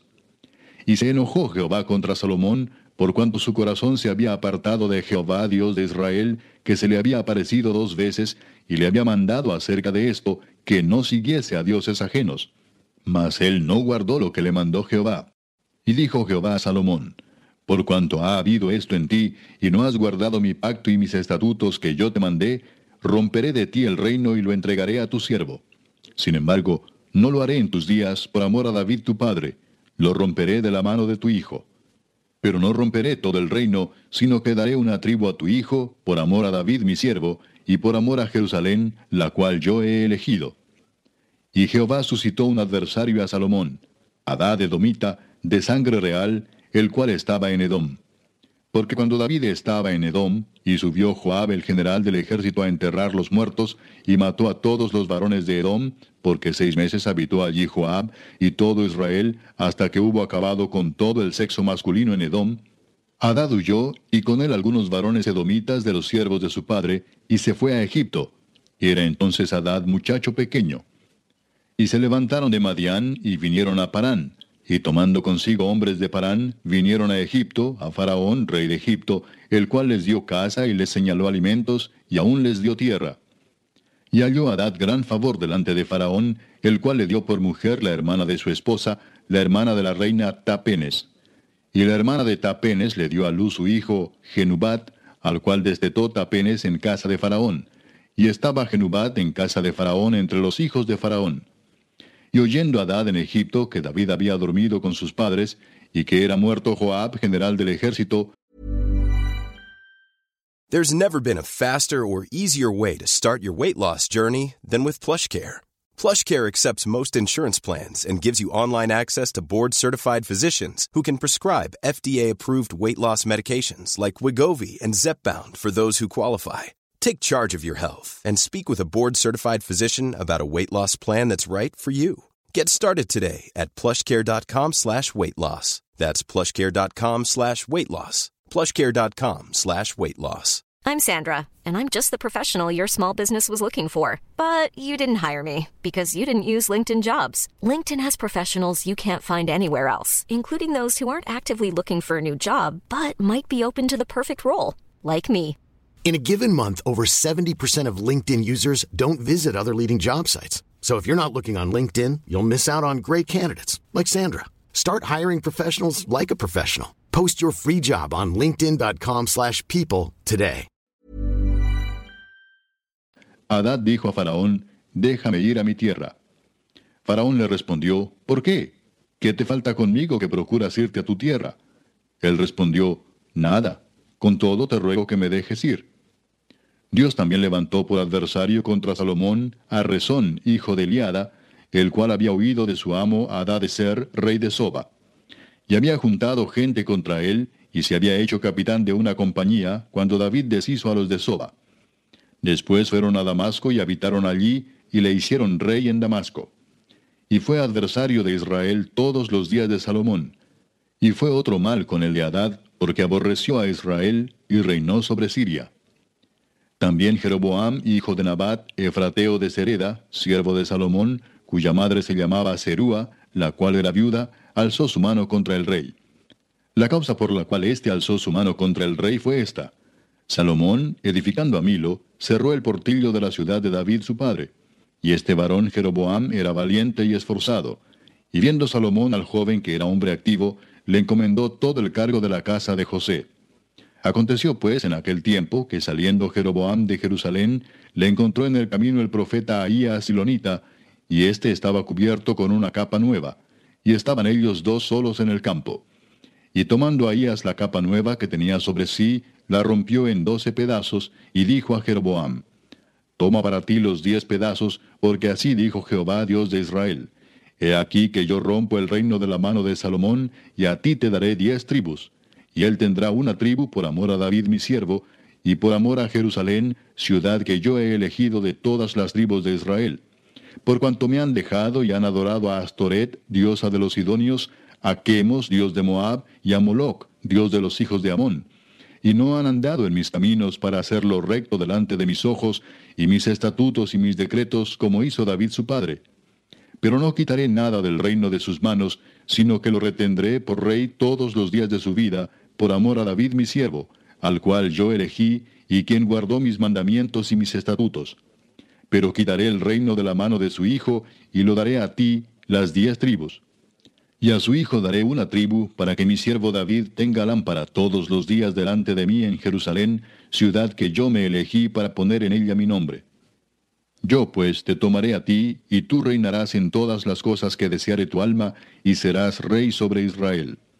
Y si prestares oído a todas las cosas que te mandare, y anduvieres en mis caminos, e hicieres lo recto delante de mis ojos, guardando mis estatutos y mis mandamientos, como hizo David mi siervo, yo estaré contigo y te edificaré casa firme, como la edifiqué a David, y yo te entregaré a Israel. Y yo afligiré a la descendencia de David a causa de esto, mas no para siempre. Por esto Salomón procuró matar a Jeroboam, pero Jeroboam se levantó y huyó a Egipto, a Sisac, rey de Egipto, y estuvo en Egipto hasta la muerte de Salomón. Los demás hechos de Salomón y todo lo que hizo y su sabiduría, ¿no está escrito en el libro de los hechos de Salomón? Los días que Salomón reinó en Jerusalén sobre todo Israel fueron cuarenta años. Y durmió Salomón con sus padres, y fue sepultado en la ciudad de su padre David, y reinó en su lugar Roboam su hijo. Capítulo 12. Roboam fue a Siquem, porque todo Israel había venido a Siquem para hacerle rey. Y aconteció que cuando lo oyó Jeroboam, hijo de Nabat, que aún estaba en Egipto, a donde había huido de delante del rey Salomón, y habitaba en Egipto, enviaron a llamarle. Vino pues Jeroboam y toda la congregación de Israel y hablaron a Roboam diciendo, Tu padre agravó nuestro yugo, mas ahora disminuye tú algo de la dura servidumbre de tu padre y del yugo pesado que puso sobre nosotros, y te serviremos. Y él les dijo, Idos, y de aquí a tres días volved a mí. Y el pueblo se fue. Entonces el rey Roboam pidió consejo de los ancianos que habían estado delante de Salomón su padre cuando vivía, y dijo, ¿cómo aconsejáis vosotros que responda este pueblo? Y ellos le hablaron diciendo, Si tú fueres hoy siervo de este pueblo, y los sirvieres, y respondiéndoles buenas palabras les hablares, ellos te servirán para siempre. Pero él dejó el consejo que los ancianos le habían dado, y pidió consejo de los jóvenes que se habían criado con él y estaban delante de él. Y les dijo, ¿Cómo aconsejáis vosotros que respondamos a este pueblo que me ha hablado diciendo, disminuya algo del yugo que tu padre puso sobre nosotros? Entonces los jóvenes que se habían criado con él le respondieron diciendo, Así hablarás a este pueblo que te ha dicho estas palabras. Tu padre agravó nuestro yugo, mas tú disminúyenos algo, así les hablarás. El menor dedo de los míos es más grueso que los lomos de mi padre. Ahora pues, mi padre os cargó de pesado yugo, mas yo añadiré a vuestro yugo. Mi padre os castigó con azotes, mas yo os castigaré con escorpiones. Al tercer día vino Jeroboam con todo el pueblo a Roboam, según el rey lo había mandado, diciendo, Volved a mí al tercer día. Y el rey respondió al pueblo duramente, dejando el consejo que los ancianos le habían dado. Y les habló conforme al consejo de los jóvenes, diciendo, Mi padre agravó vuestro yugo, pero yo añadiré a vuestro yugo. Mi padre os castigó con azotes, mas yo os castigaré con escorpiones. Y no oyó el rey al pueblo, porque era designio de Jehová para confirmar la palabra que Jehová había hablado por medio de Ahí a Silonita, a Jeroboam, hijo de Nabat. Cuando todo el pueblo vio que el rey no les había oído, le respondió estas palabras diciendo, ¿Qué parte tenemos nosotros con David? No tenemos heredad en el hijo de Isaí. Israel a tus tiendas. Provee ahora en tu casa, David. Entonces Israel se fue a sus tiendas. Pero reinó Roboam sobre los hijos de Israel que moraban en las ciudades de Judá. Y el rey Roboam envió a Adoram, que estaba sobre los tributos, pero lo apedreó todo Israel y murió. Entonces el rey Roboam se apresuró a subirse en un carro y huir a Jerusalén. Así se apartó Israel de la casa de David hasta hoy. Y aconteció que oyendo todo Israel que Jeroboam había vuelto, enviaron a llamarle a la congregación y le hicieron rey sobre todo Israel, sin quedar tribu alguna que siguiese la casa de David, sino solo la tribu de Judá. Y cuando Roboam vino a Jerusalén, reunió a toda la casa de Judá y a la tribu de Benjamín, ciento ochenta mil hombres, guerreros escogidos, con el fin de hacer guerra a la casa de Israel y hacer volver el reino a Roboam, hijo de Salomón. Pero vino palabra de Jehová a Semaías, varón de Dios, diciendo, Habla a Roboam, hijo de Salomón, rey de Judá, y a toda la casa de Judá y de Benjamín, y a los demás del pueblo, diciendo, Así ha dicho Jehová. No vayáis ni peleéis contra vuestros hermanos los hijos de Israel. Volveos cada uno a su casa, porque esto lo he hecho yo. Y ellos oyeron la palabra de Dios, y volvieron y se fueron, conforme a la palabra de Jehová. Entonces reedificó Jeroboam a Siquem en el monte de Efraín, y habitó en ella, y saliendo de allí reedificó a Penuel. Y dijo Jeroboam en su corazón, Ahora se volverá el reino a la casa de David, si este pueblo subiere a ofrecer sacrificios en la casa de Jehová en Jerusalén, porque el corazón de este pueblo se volverá a su señor Roboam, rey de Judá, y me matarán a mí, y se volverán a Roboam, rey de Judá. Y habiendo tenido consejo, hizo el rey dos becerros de oro, y dijo al pueblo, Bastante habéis subido a Jerusalén. He aquí tus dioses, oh Israel, los cuales te hicieron subir de la tierra de Egipto.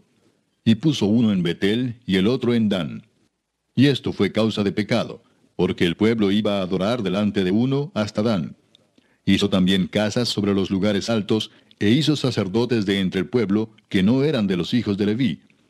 Entonces instituyó Jeroboam fiesta solemne en el mes octavo, a los quince días del mes, conforme a la fiesta solemne que se celebraba en Judá, y sacrificó sobre un altar.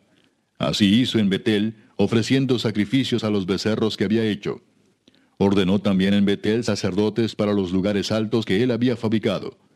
Sacrificó pues sobre el altar que él había hecho en Betel a los quince días del mes octavo, el mes que él había inventado de su propio corazón.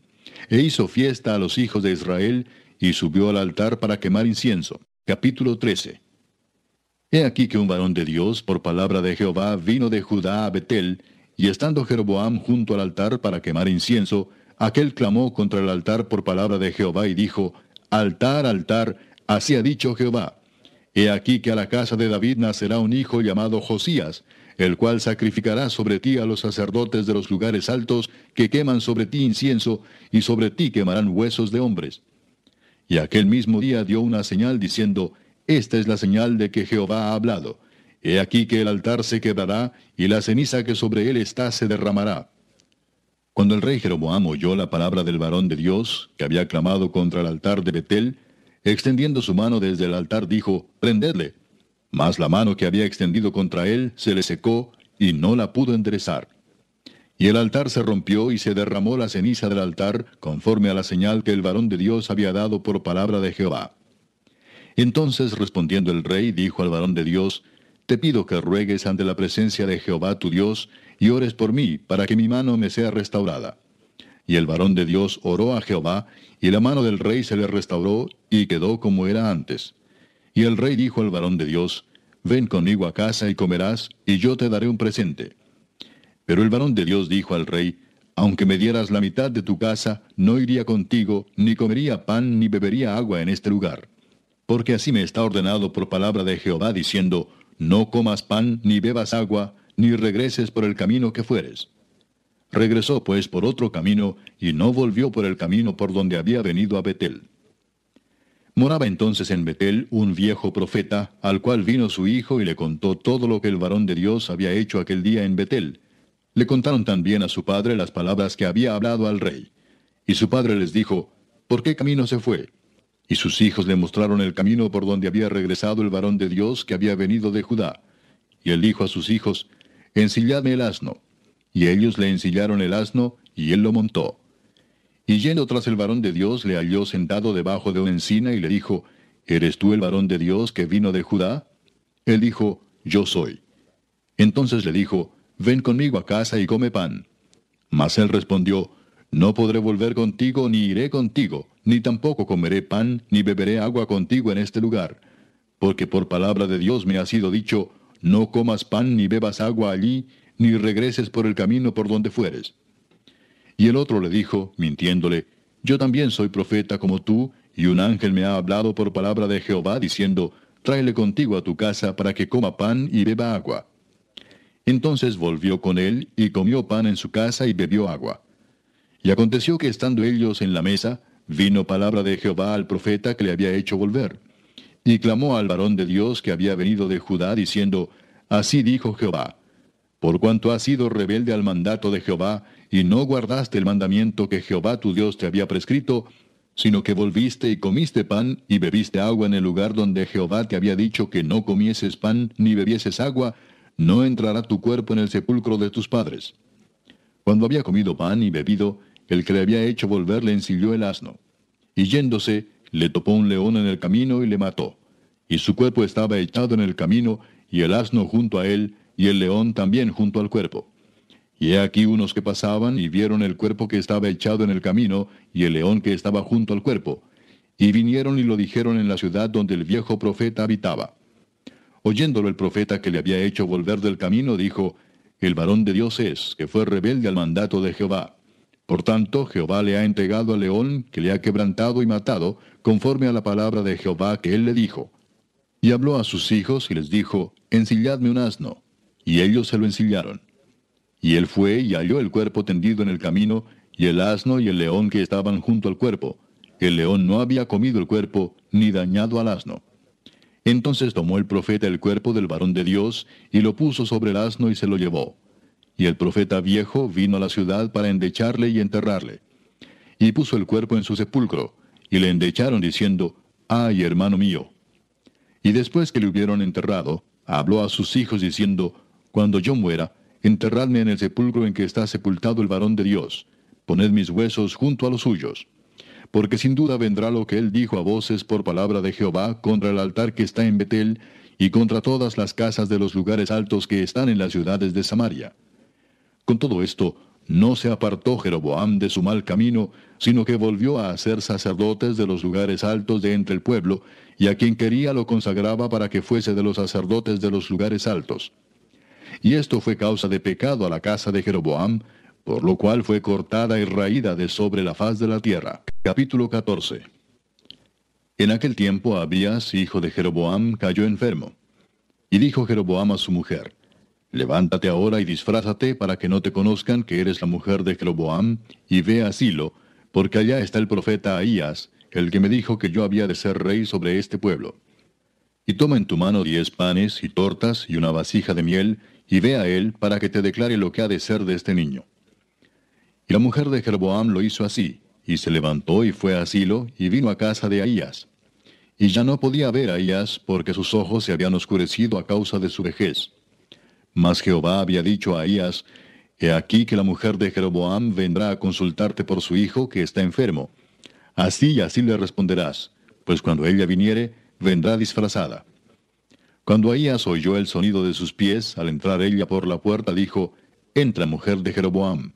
¿Por qué te finges otra? He aquí yo soy enviado a ti con revelación dura. Ve y di a Jeroboam. Así dijo Jehová, Dios de Israel.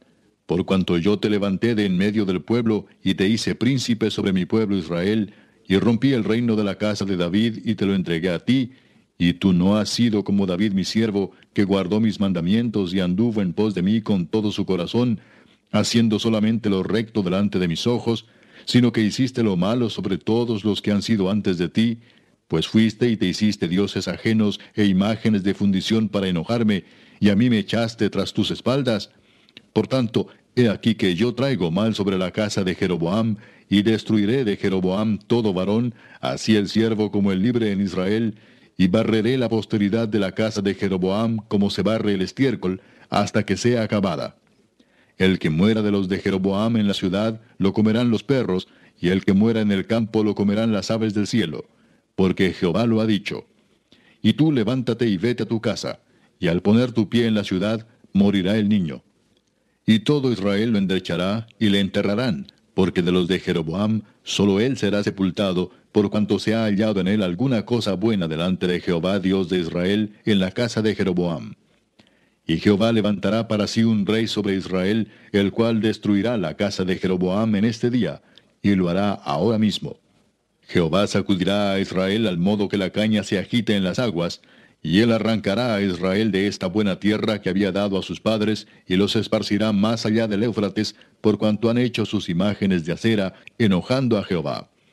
Y él entregará a Israel por los pecados de Jeroboam, el cual pecó y ha hecho pecar a Israel. Entonces la mujer de Jeroboam se levantó y se marchó, y vino a Tirsa. Y entrando ella por el umbral de la casa, el niño murió. Y lo enterraron y lo endechó todo Israel conforme a la palabra de Jehová, la cual él había hablado por su siervo el profeta Ahías. Los demás hechos de Jeroboam, las guerras que hizo y cómo reinó, todo está escrito en el libro de las historias de los reyes de Israel. El tiempo que reinó Jeroboam fue de veintidós años, y habiendo dormido con sus padres, reinó en su lugar Nadab su hijo. Roboam, hijo de Salomón, reinó en Judá. De cuarenta y un años era Roboam cuando comenzó a reinar, y diecisiete años reinó en Jerusalén, ciudad que Jehová eligió de todas las tribus de Israel para poner allí su nombre. El nombre de su madre fue Naama Amonita. Y Judá hizo lo malo ante los ojos de Jehová, y le enojaron más que todo lo que sus padres habían hecho en sus pecados que cometieron porque ellos también se edificaron lugares altos, estatuas e imágenes de acera en todo collado alto y debajo de todo árbol frondoso. Hubo también sodomitas en la tierra, e hicieron conforme a todas las abominaciones de las naciones que Jehová había echado delante de los hijos de Israel. Al quinto año del rey Roboam, subió Sisac, rey de Egipto, contra Jerusalén, y tomó los tesoros de la casa de Jehová, y los tesoros de la casa real, y los saqueó todo también se llevó todos los escudos de oro que Salomón había hecho. Y en lugar de ellos hizo el rey Roboam escudos de bronce y los dio a los capitanes de los de la guardia, quienes custodiaban la puerta de la casa real. Cuando el rey entraba en la casa de Jehová, los de la guardia los llevaban y los ponían en la cámara de los de la guardia. Los demás hechos de Roboam y todo lo que hizo, ¿no está escrito en las crónicas de los reyes de Judá? Y hubo guerra entre Roboam y Jeroboam todos los días. Y durmió Roboam con sus padres, y fue sepultado con sus padres en la ciudad de David. El nombre de su madre fue Naama Amonita, y reinó en su lugar Abiam su hijo. Capítulo 15 En el año 18 del rey Jeroboam, hijo de Nabat, Abiam comenzó a reinar sobre Judá, y reinó tres años en Jerusalén. El nombre de su madre fue Maaca, hija de Abisalom.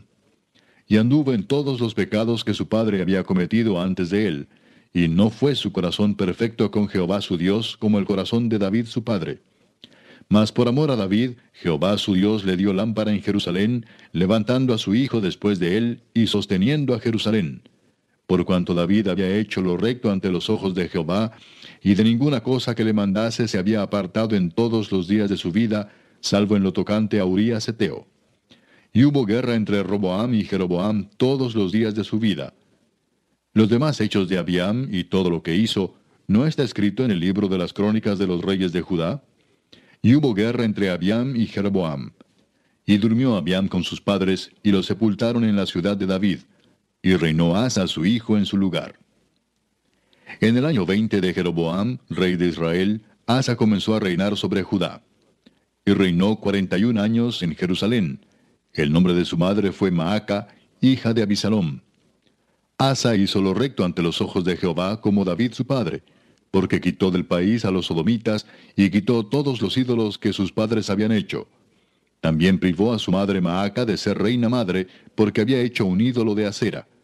Además deshizo Asa el ídolo de su madre y lo quemó junto al torrente de Cedrón. Sin embargo, los lugares altos no se quitaron. Con todo, el corazón de Asa fue perfecto para con Jehová toda su vida. También metió en la casa de Jehová lo que su padre había dedicado y lo que él dedicó, oro, plata y alhajas. Hubo guerra entre Asa y Baasa, rey de Israel, todo el tiempo de ambos. Y subió Baasa, rey de Israel, contra Judá, y edificó a Ramá, para no dejar a ninguno salir ni entrar a Asa, rey de Judá. Entonces tomando Asa toda la plata y el oro que había quedado en los tesoros de la casa de Jehová, y los tesoros de la casa real, los entregó a sus siervos, y los envió al rey Asa, a Benadad, hijo de Tabrimón, hijo de Sión, rey de Siria, el cual residía en Damasco, diciendo, Haya alianza entre nosotros, como entre mi padre y el tuyo. He aquí yo te envío un presente de plata y de oro. Ve y rompe tu pacto con Baasa, rey de Israel, para que se aparte de mí y Benadad consintió con el rey Asa, y envió los príncipes de los ejércitos que tenía contra las ciudades de Israel, y conquistó Hijón, Dan, Abel Bet Maaca, y toda Cineret, con toda la tierra de Neftalí. Oyendo esto Baasa, dejó de edificar a Ramá y se quedó en Tirsa. Entonces el rey Asa convocó a todo Judá sin exceptuar a ninguno, y quitaron de Ramá la piedra y la madera con que Baasa edificaba, y edificó el rey Asa con ello a Jeba de Benjamín y a Mispa. Los demás hechos de Asa y todo su poderío y todo lo que hizo, y las ciudades que edificó, ¿no está todo escrito en el libro de las crónicas de los reyes de Judá? Mas en los días de su vejez enfermó de los pies. Y durmió Asa con sus padres, y fue sepultado con ellos en la ciudad de David su padre. Y reinó en su lugar Josafat su hijo. Nadab, hijo de Jeroboam, comenzó a reinar sobre Israel en el segundo año de Asa, rey de Judá, y reinó sobre Israel dos años. E hizo lo malo ante los ojos de Jehová, andando en el camino de su padre, y en los pecados con que hizo pecar a Israel. Iba Asa, hijo de Ahías, el cual era de la casa de Isaacar, conspiró contra él, y lo hirió Baasa en Gibetón, que era de los filisteos, porque Nadab y todo Israel tenían sitiado a Gibetón. Lo mató pues Baasa en el tercer año de Asa, rey de Judá, y reinó en lugar suyo. Y cuando él vino al reino, mató a toda la casa de Jeroboam, sin dejar alma viviente de los de Jeroboam hasta raerla, conforme a la palabra que Jehová habló por su siervo Ahías Silonita, por los pecados que Jeroboam había cometido y con los cuales hizo pecar a Israel, y por su provocación con que provocó a enojo a Jehová, Dios de Israel. Los demás hechos de Nadab y todo lo que hizo, ¿No está todo escrito en el libro de las crónicas de los reyes de Israel? Y hubo guerra entre Asa y Baasa, rey de Israel, todo el tiempo de ambos. En el tercer año de Asa, rey de Judá, comenzó a reinar Baasa, hijo de Ahías, sobre todo Israel en Tirsa, y reinó veinticuatro años. E hizo lo malo ante los ojos de Jehová, y anduvo en el camino de Jeroboam, y en su pecado con que hizo pecar a Israel. Capítulo 16 y vino palabra de Jehová a Jehú, hijo de Anani, contra Baasa, diciendo, Por cuanto yo te levanté del polvo y te puse por príncipe sobre mi pueblo Israel, y has andado en el camino de Jeroboam, y has hecho pecar a mi pueblo Israel, provocándome a ira con tus pecados, he aquí yo barreré la posteridad de Baasa y la posteridad de su casa, y pondré su casa como la casa de Jeroboam, hijo de Nabat. El que de Baasa fuere muerto en la ciudad, lo comerán los perros, y el que de él fuere muerto en el campo, lo comerán las aves del cielo. Los demás hechos de Baasa y las cosas que hizo y su poderío, ¿no está todo escrito en el libro de las crónicas de los reyes de Israel? Y durmió Baasa con sus padres y fue sepultado en Tirsa, y reinó en su lugar Ela, su hijo.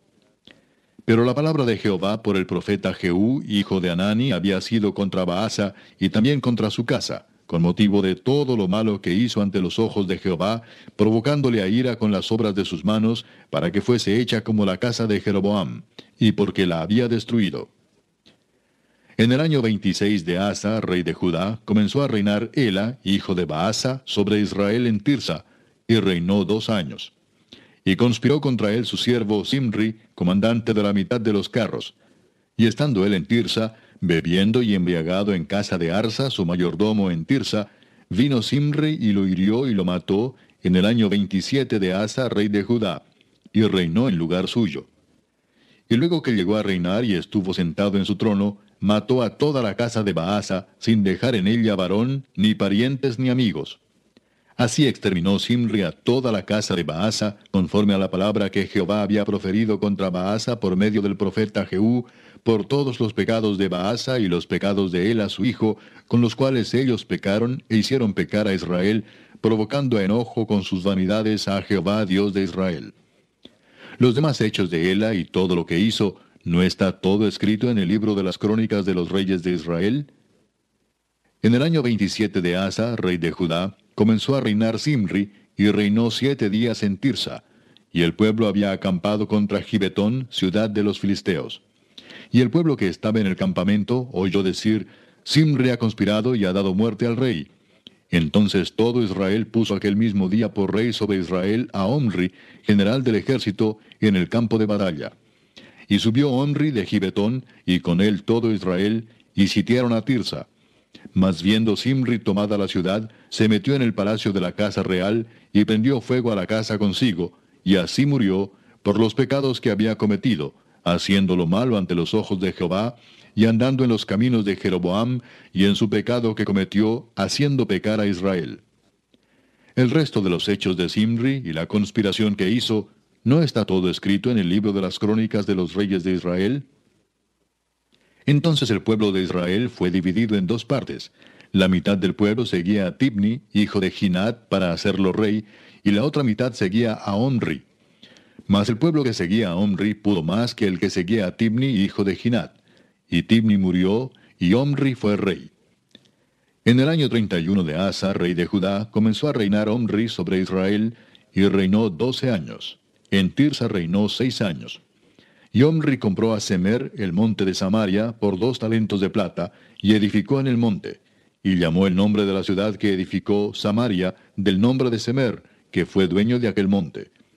Y Omri hizo lo malo ante los ojos de Jehová, e hizo peor que todos los que habían reinado antes de él, pues anduvo en todos los caminos de Jeroboam, hijo de Nabat, y en el pecado con el cual hizo pecar a Israel, provocando a ira a Jehová, Dios de Israel, con sus ídolos. Los demás hechos de Omri y todo lo que hizo, y las valentías que ejecutó, ¿no está todo escrito en el libro de las crónicas de los reyes de Israel? Y Omri durmió con sus padres, y fue sepultado en Samaria, y reinó en lugar suyo Acab su hijo. Comenzó a reinar Acab, hijo de Omri, sobre Israel el año 38 de Asa, rey de Judá.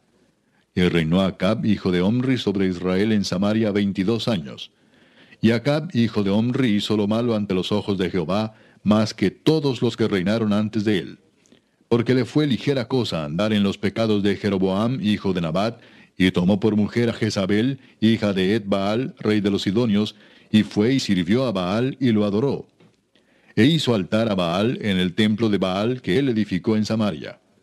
Hizo también a Acab una imagen de Asea, haciendo así Acab más que todos los reyes de Israel que reinaron antes que él, para provocar la ira de Jehová Dios de Israel. En su tiempo, él de Betel reedificó a Jericó.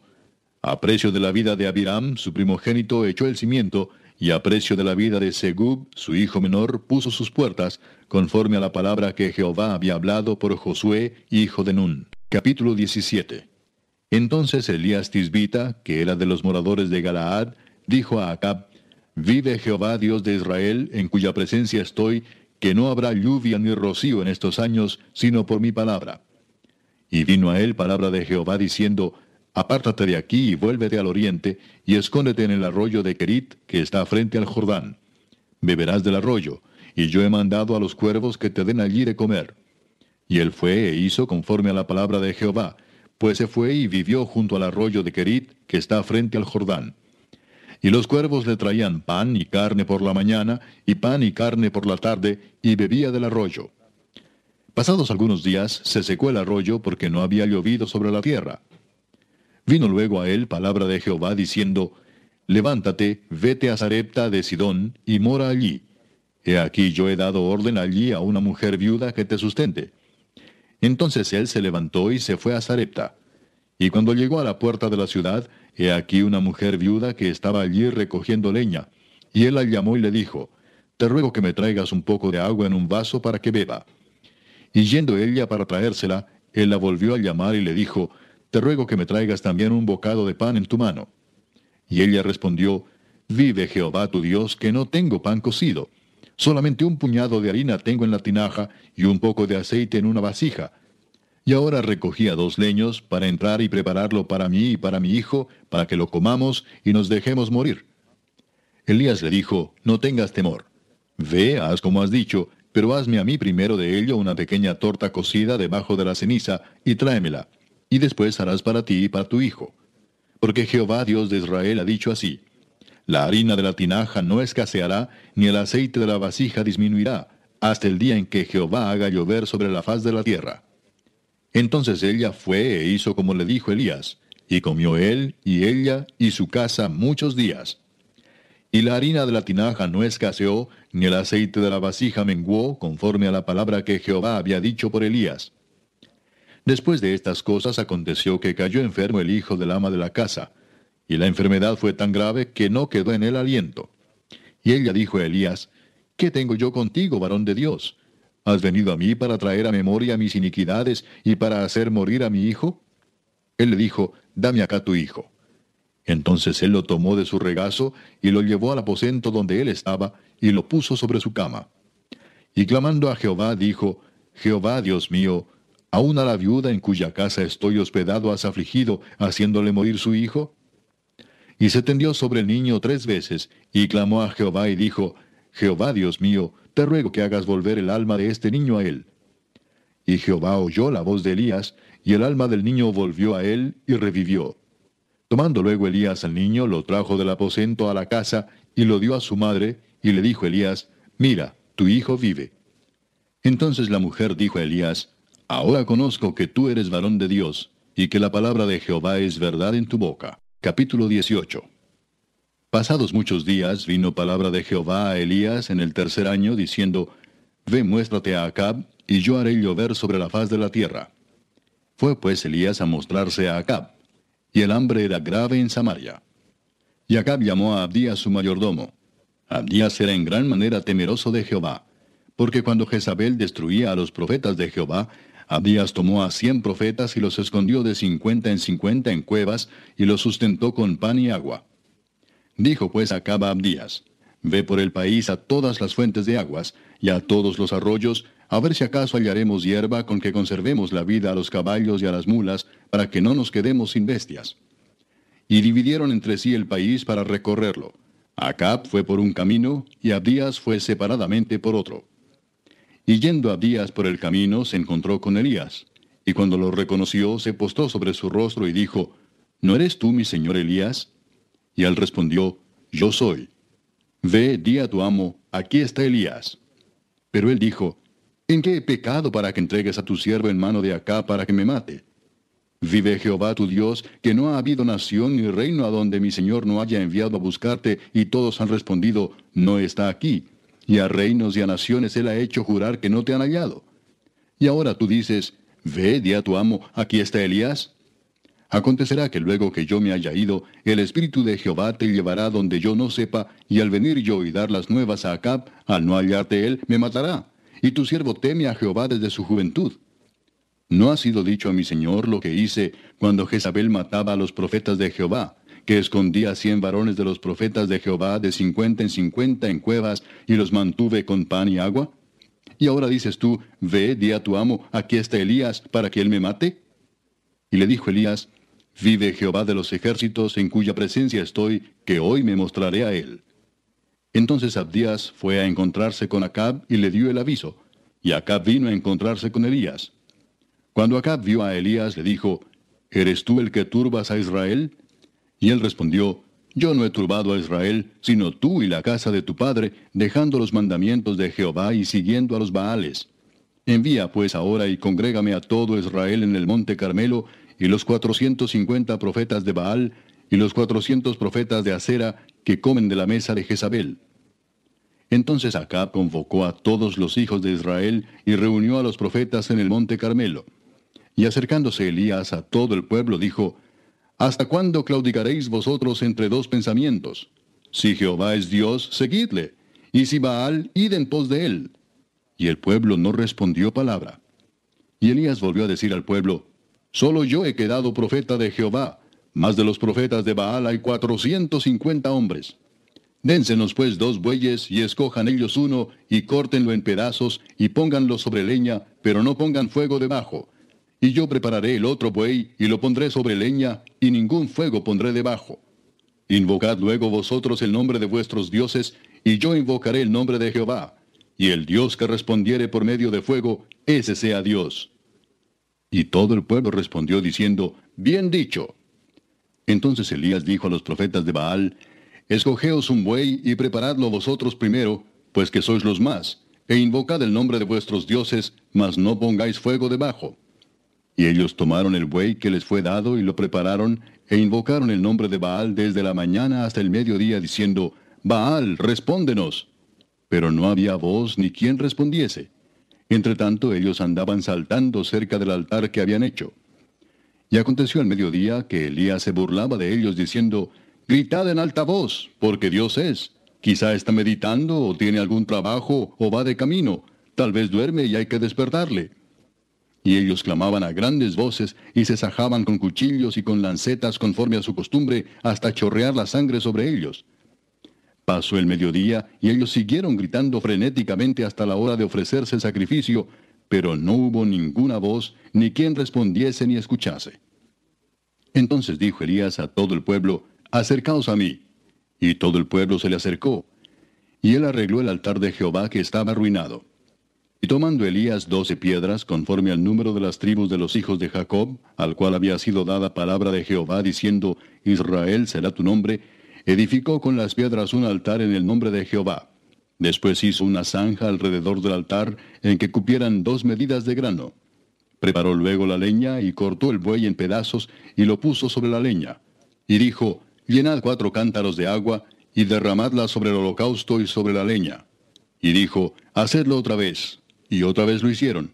Dijo aún, hacedlo la tercera vez. Y lo hicieron la tercera vez, de manera que el agua corría alrededor del altar y también se había llenado de agua la zanja.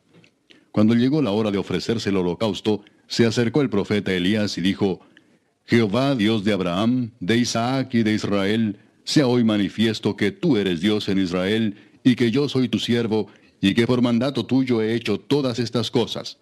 Respóndeme, Jehová, respóndeme, para que conozca este pueblo que tú, oh Jehová, eres el Dios, y que tú vuelves a ti el corazón de ellos. Entonces cayó fuego de Jehová y consumió el holocausto, la leña, las piedras y el polvo, y aún lamió el agua que estaba en la zanja. Viéndolo todo el pueblo se postraron y dijeron, Jehová es el Dios, Jehová es el Dios. Entonces Elías les dijo, Prended a los profetas de Baal para que no escape ninguno. Y ellos los prendieron, y los llevó Elías al arroyo de Sisón, y allí los degolló. Entonces Elías dijo a Acab, Sube, come y bebe, porque una lluvia grande se oye. Acab subió a comer y a beber. Y Elías subió a la cumbre del Carmelo, y postrándose en tierra puso su rostro entre las rodillas. Y dijo a su criado, Sube ahora y mira hacia el mar. Y él subió y miró y dijo, No hay nada. Y él le volvió a decir, Vuelve siete veces. A la séptima vez dijo, yo veo una pequeña nube como la palma de la mano de un hombre que sube del mar. Y él dijo, Ve y di a Acab, unce tu carro y desciende para que la lluvia no te ataje.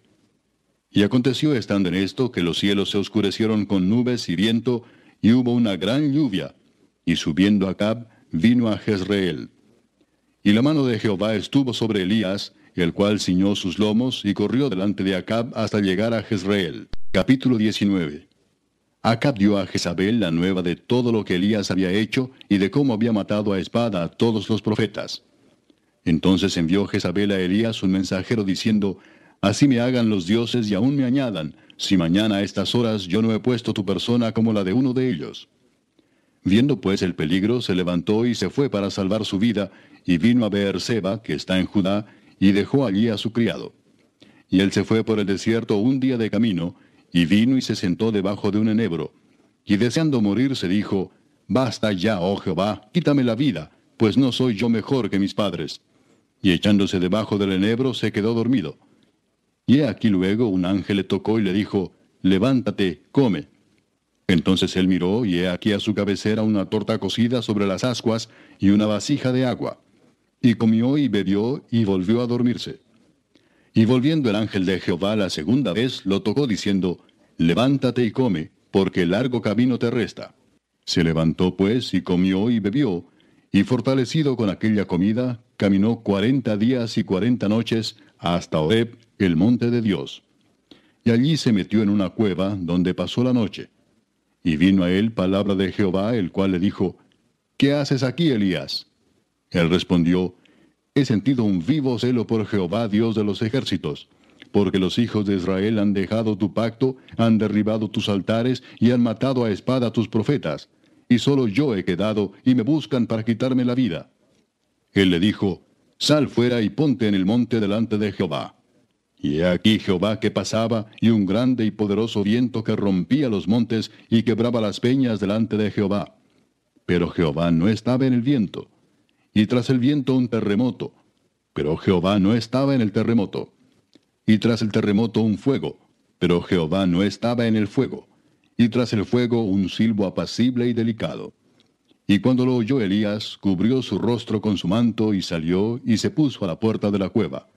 Y aquí vino a él una voz diciendo, ¿Qué haces aquí, Elías? Él respondió, He sentido un vivo celo por Jehová, Dios de los ejércitos, porque los hijos de Israel han dejado tu pacto, han derribado tus altares y han matado a espada a tus profetas. Y solo yo he quedado, y me buscan para quitarme la vida. Y le dijo Jehová, Ve, vuélvete por tu camino, por el desierto de Damasco, y llegarás y ungirás a Asael por rey de Siria. A Jehú, hijo de Nimsi, ungirás por rey sobre Israel, y a Eliseo, hijo de Safat, de Abel Meola, ungirás para que sea profeta en tu lugar. Y el que escapare de la espada de Asael, Jehú lo matará, y el que escapare de la espada de Jehú, Eliseo lo matará. Y yo haré que queden en Israel siete mil, cuyas rodillas no se doblaron ante Baal, y cuyas bocas no lo besaron. Partiendo él de allí, halló a Eliseo, hijo de Safat, que araba con doce yuntas delante de sí, y él tenía la última.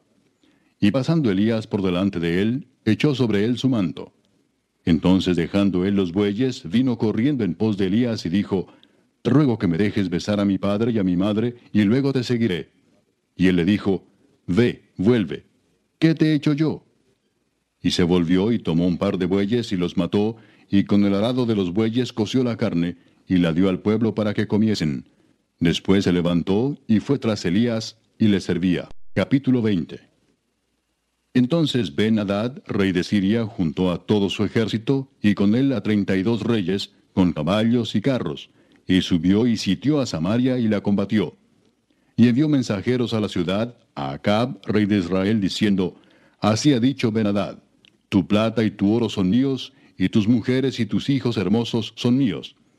Y el rey de Israel respondió y dijo, Como tú dices, rey, señor mío, yo soy tuyo y todo lo que tengo. Volviendo los mensajeros otra vez dijeron, Así dijo Benadad, yo te envié a decir, tu plata y tu oro y tus mujeres y tus hijos me darás. Además, mañana a estas horas enviaré yo a ti mis siervos, los cuales registrarán tu casa y las casas de tus siervos, y tomarán y llevarán todo lo precioso que tengas. Entonces el rey de Israel llamó a todos los ancianos del país y les dijo, Entended y ved ahora cómo éste no busca sino mal, pues he enviado a mí por mis mujeres y mis hijos, y por mi plata y por mi oro, y yo no se lo he negado. Y todos los ancianos y todo el pueblo le respondieron, No le obedezcas ni hagas lo que te pide. Entonces él respondió a los embajadores de Ben Hadad, Decida al rey mi señor, haré todo lo que mandaste a tu siervo al principio, mas esto no lo puedo hacer. Y los embajadores fueron y le dieron la respuesta. Y Benadad nuevamente le envió a decir, Así me hagan los dioses y aún me añadan que el polvo de Samaria no bastará a los puños de todo el pueblo que me sigue.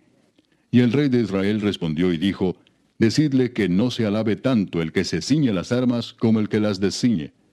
Y cuando él oyó esta palabra, estando bebiendo con los reyes en las tiendas, dijo a sus siervos, Disponeos. Y ellos se dispusieron contra la ciudad. Y aquí un profeta vino a Acab, rey de Israel, y le dijo, Así ha dicho Jehová, ¿Has visto esta gran multitud? He aquí yo te la entregaré hoy en tu mano para que conozcas que yo soy Jehová. Y respondió Acab, ¿por mano de quién? Él dijo, Así ha dicho Jehová, por mano de los siervos de los príncipes de las provincias. Y dijo Acab, ¿quién comenzará la batalla? Y él respondió, Tú. Entonces él pasó revista a los siervos de los príncipes de las provincias, los cuales fueron doscientos treinta y dos. Luego pasó revista a todo el pueblo, a todos los hijos de Israel, que fueron siete mil. Y salieron a mediodía. Y estaba ben bebiendo y embriagándose en las tiendas, él y los reyes, los treinta y dos reyes que habían venido en su ayuda. Y los siervos de los príncipes de las provincias salieron los primeros. Y ben había enviado quien le dio aviso diciendo, Han salido hombres de Samaria. Él entonces dijo, Si han salido por paz, tomadlos vivos y si han salido para pelear, tomadlos vivos. Salieron pues de la ciudad los siervos de los príncipes de las provincias, y en pos de ellos el ejército. Y mató cada uno al que venía contra él, y huyeron los sirios, siguiéndoles los de Israel. Y el rey de Siria, Benadad, se escapó en un caballo con alguna gente de caballería. Y salió el rey de Israel, e hirió la gente de a caballo, y los carros, y deshizo a los sirios causándoles gran estrago. Vino luego el profeta al rey de Israel y le dijo, Ve, fortalécete y considera y mira lo que hagas, porque pasado un año el rey de Siria vendrá contra ti. Y los siervos del rey de Siria le dijeron, Sus dioses son dioses de los montes, por eso nos han vencido. Mas si pelearemos con ellos en la llanura, se verá si no los vencemos. Haz pues así, saca a los reyes cada uno de su puesto y pon capitanes en lugar de ellos y tú fórmate otro ejército como el ejército que perdiste, caballo por caballo y carro por carro. Luego pelearemos con ellos en campo raso, y veremos si no los vencemos. Y él les dio oído y lo hizo así. Pasado un año, Benadad pasó revista al ejército de los sirios, y vino a Afec para pelear contra Israel. Los hijos de Israel fueron también inspeccionados, y tomando provisiones fueron al encuentro de ellos, y acamparon los hijos de Israel delante de ellos como dos rebañuelos de cabras, y los sirios llenaban la tierra. Vino entonces el varón de Dios al rey de Israel, y le habló diciendo, Así dijo Jehová, por cuanto los sirios han dicho, Jehová es Dios de los montes, y no Dios de los valles, yo entregaré toda esta gran multitud en tu mano, para que conozcáis que yo soy Jehová. Siete días estuvieron acampados los unos frente a los otros, y al séptimo día se dio la batalla, y los hijos de Israel mataron de los sirios en un solo día cien mil hombres de a pie. Los demás huyeron a Afec, a la ciudad, y el muro cayó sobre veintisiete mil hombres que habían quedado. También Benadad vino huyendo a la ciudad y se escondía de aposento en aposento. Entonces sus siervos le dijeron, He aquí hemos oído de los reyes de la casa de Israel, que son reyes clementes. Pongamos pues ahora silicio en nuestros lomos y sogas en nuestros cuellos, y salgamos al rey de Israel a ver si por ventura te salva la vida. Ciñeron pues sus lomos con silicio y sogas a sus cuellos, y vinieron al rey de Israel y le dijeron, Tu siervo Benadad dice, Te ruego que viva mi alma.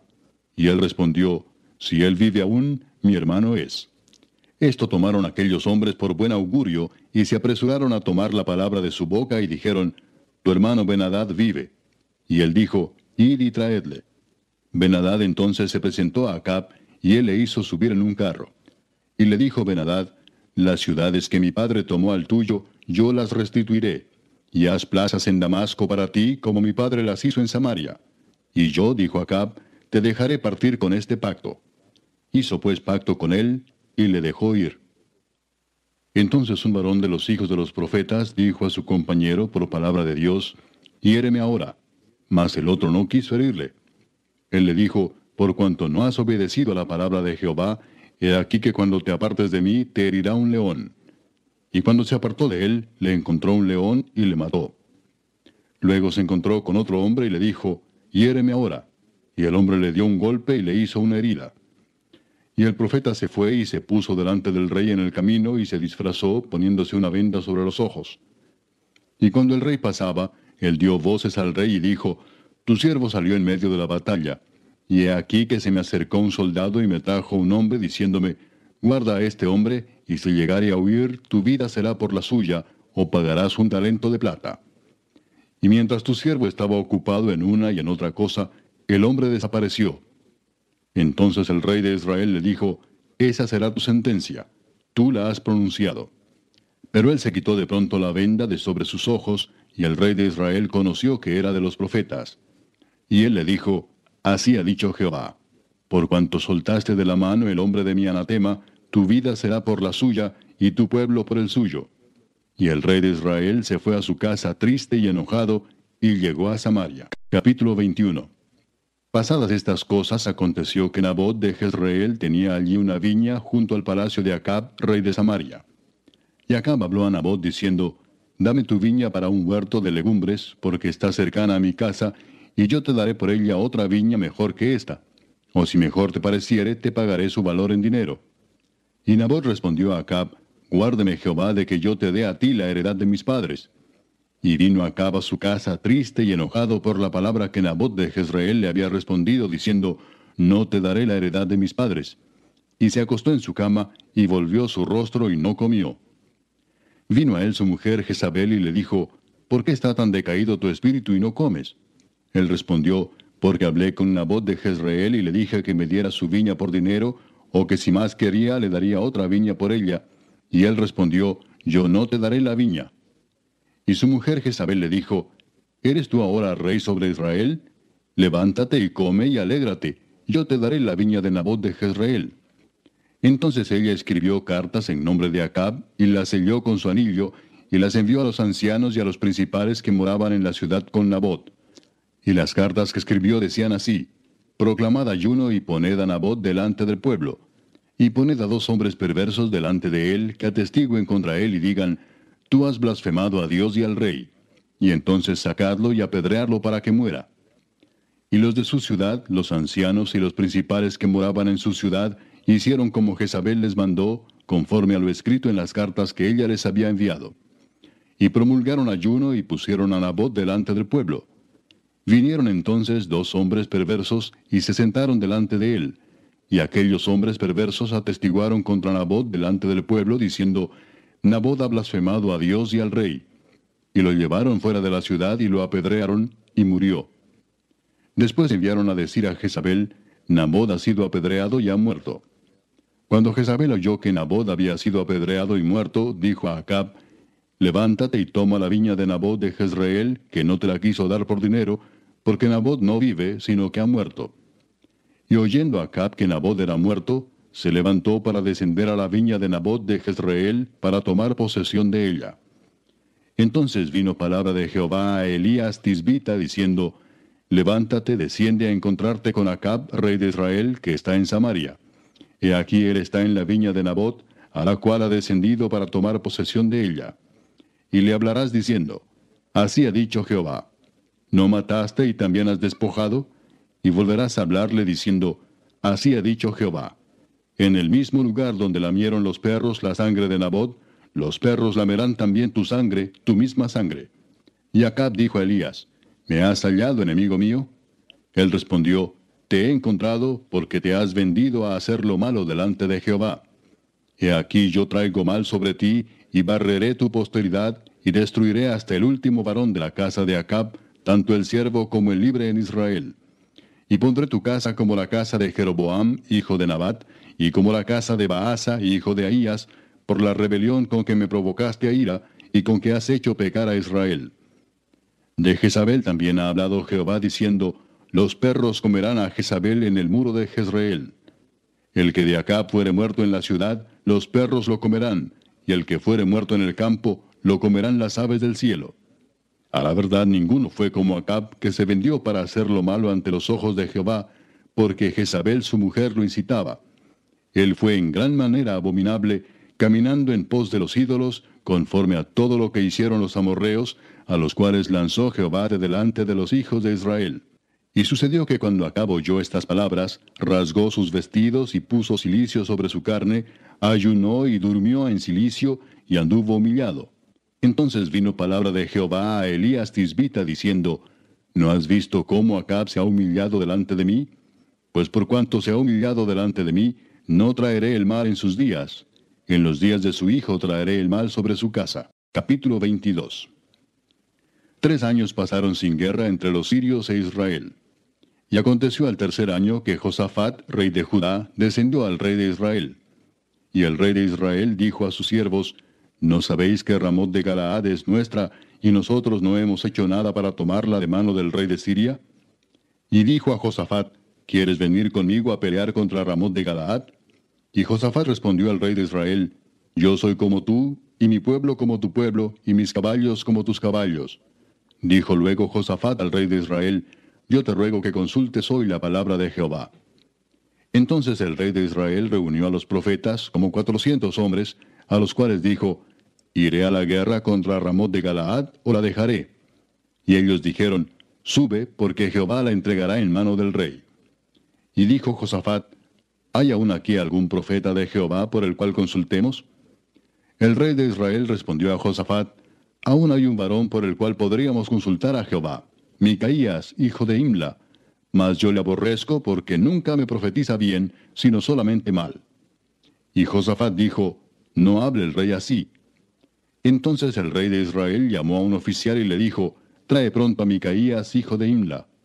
Y el rey de Israel y Josafat, rey de Judá, estaban sentados cada uno en su silla, vestidos de sus ropas reales, en la plaza junto a la entrada de la puerta de Samaria y todos los profetas profetizaban delante de ellos.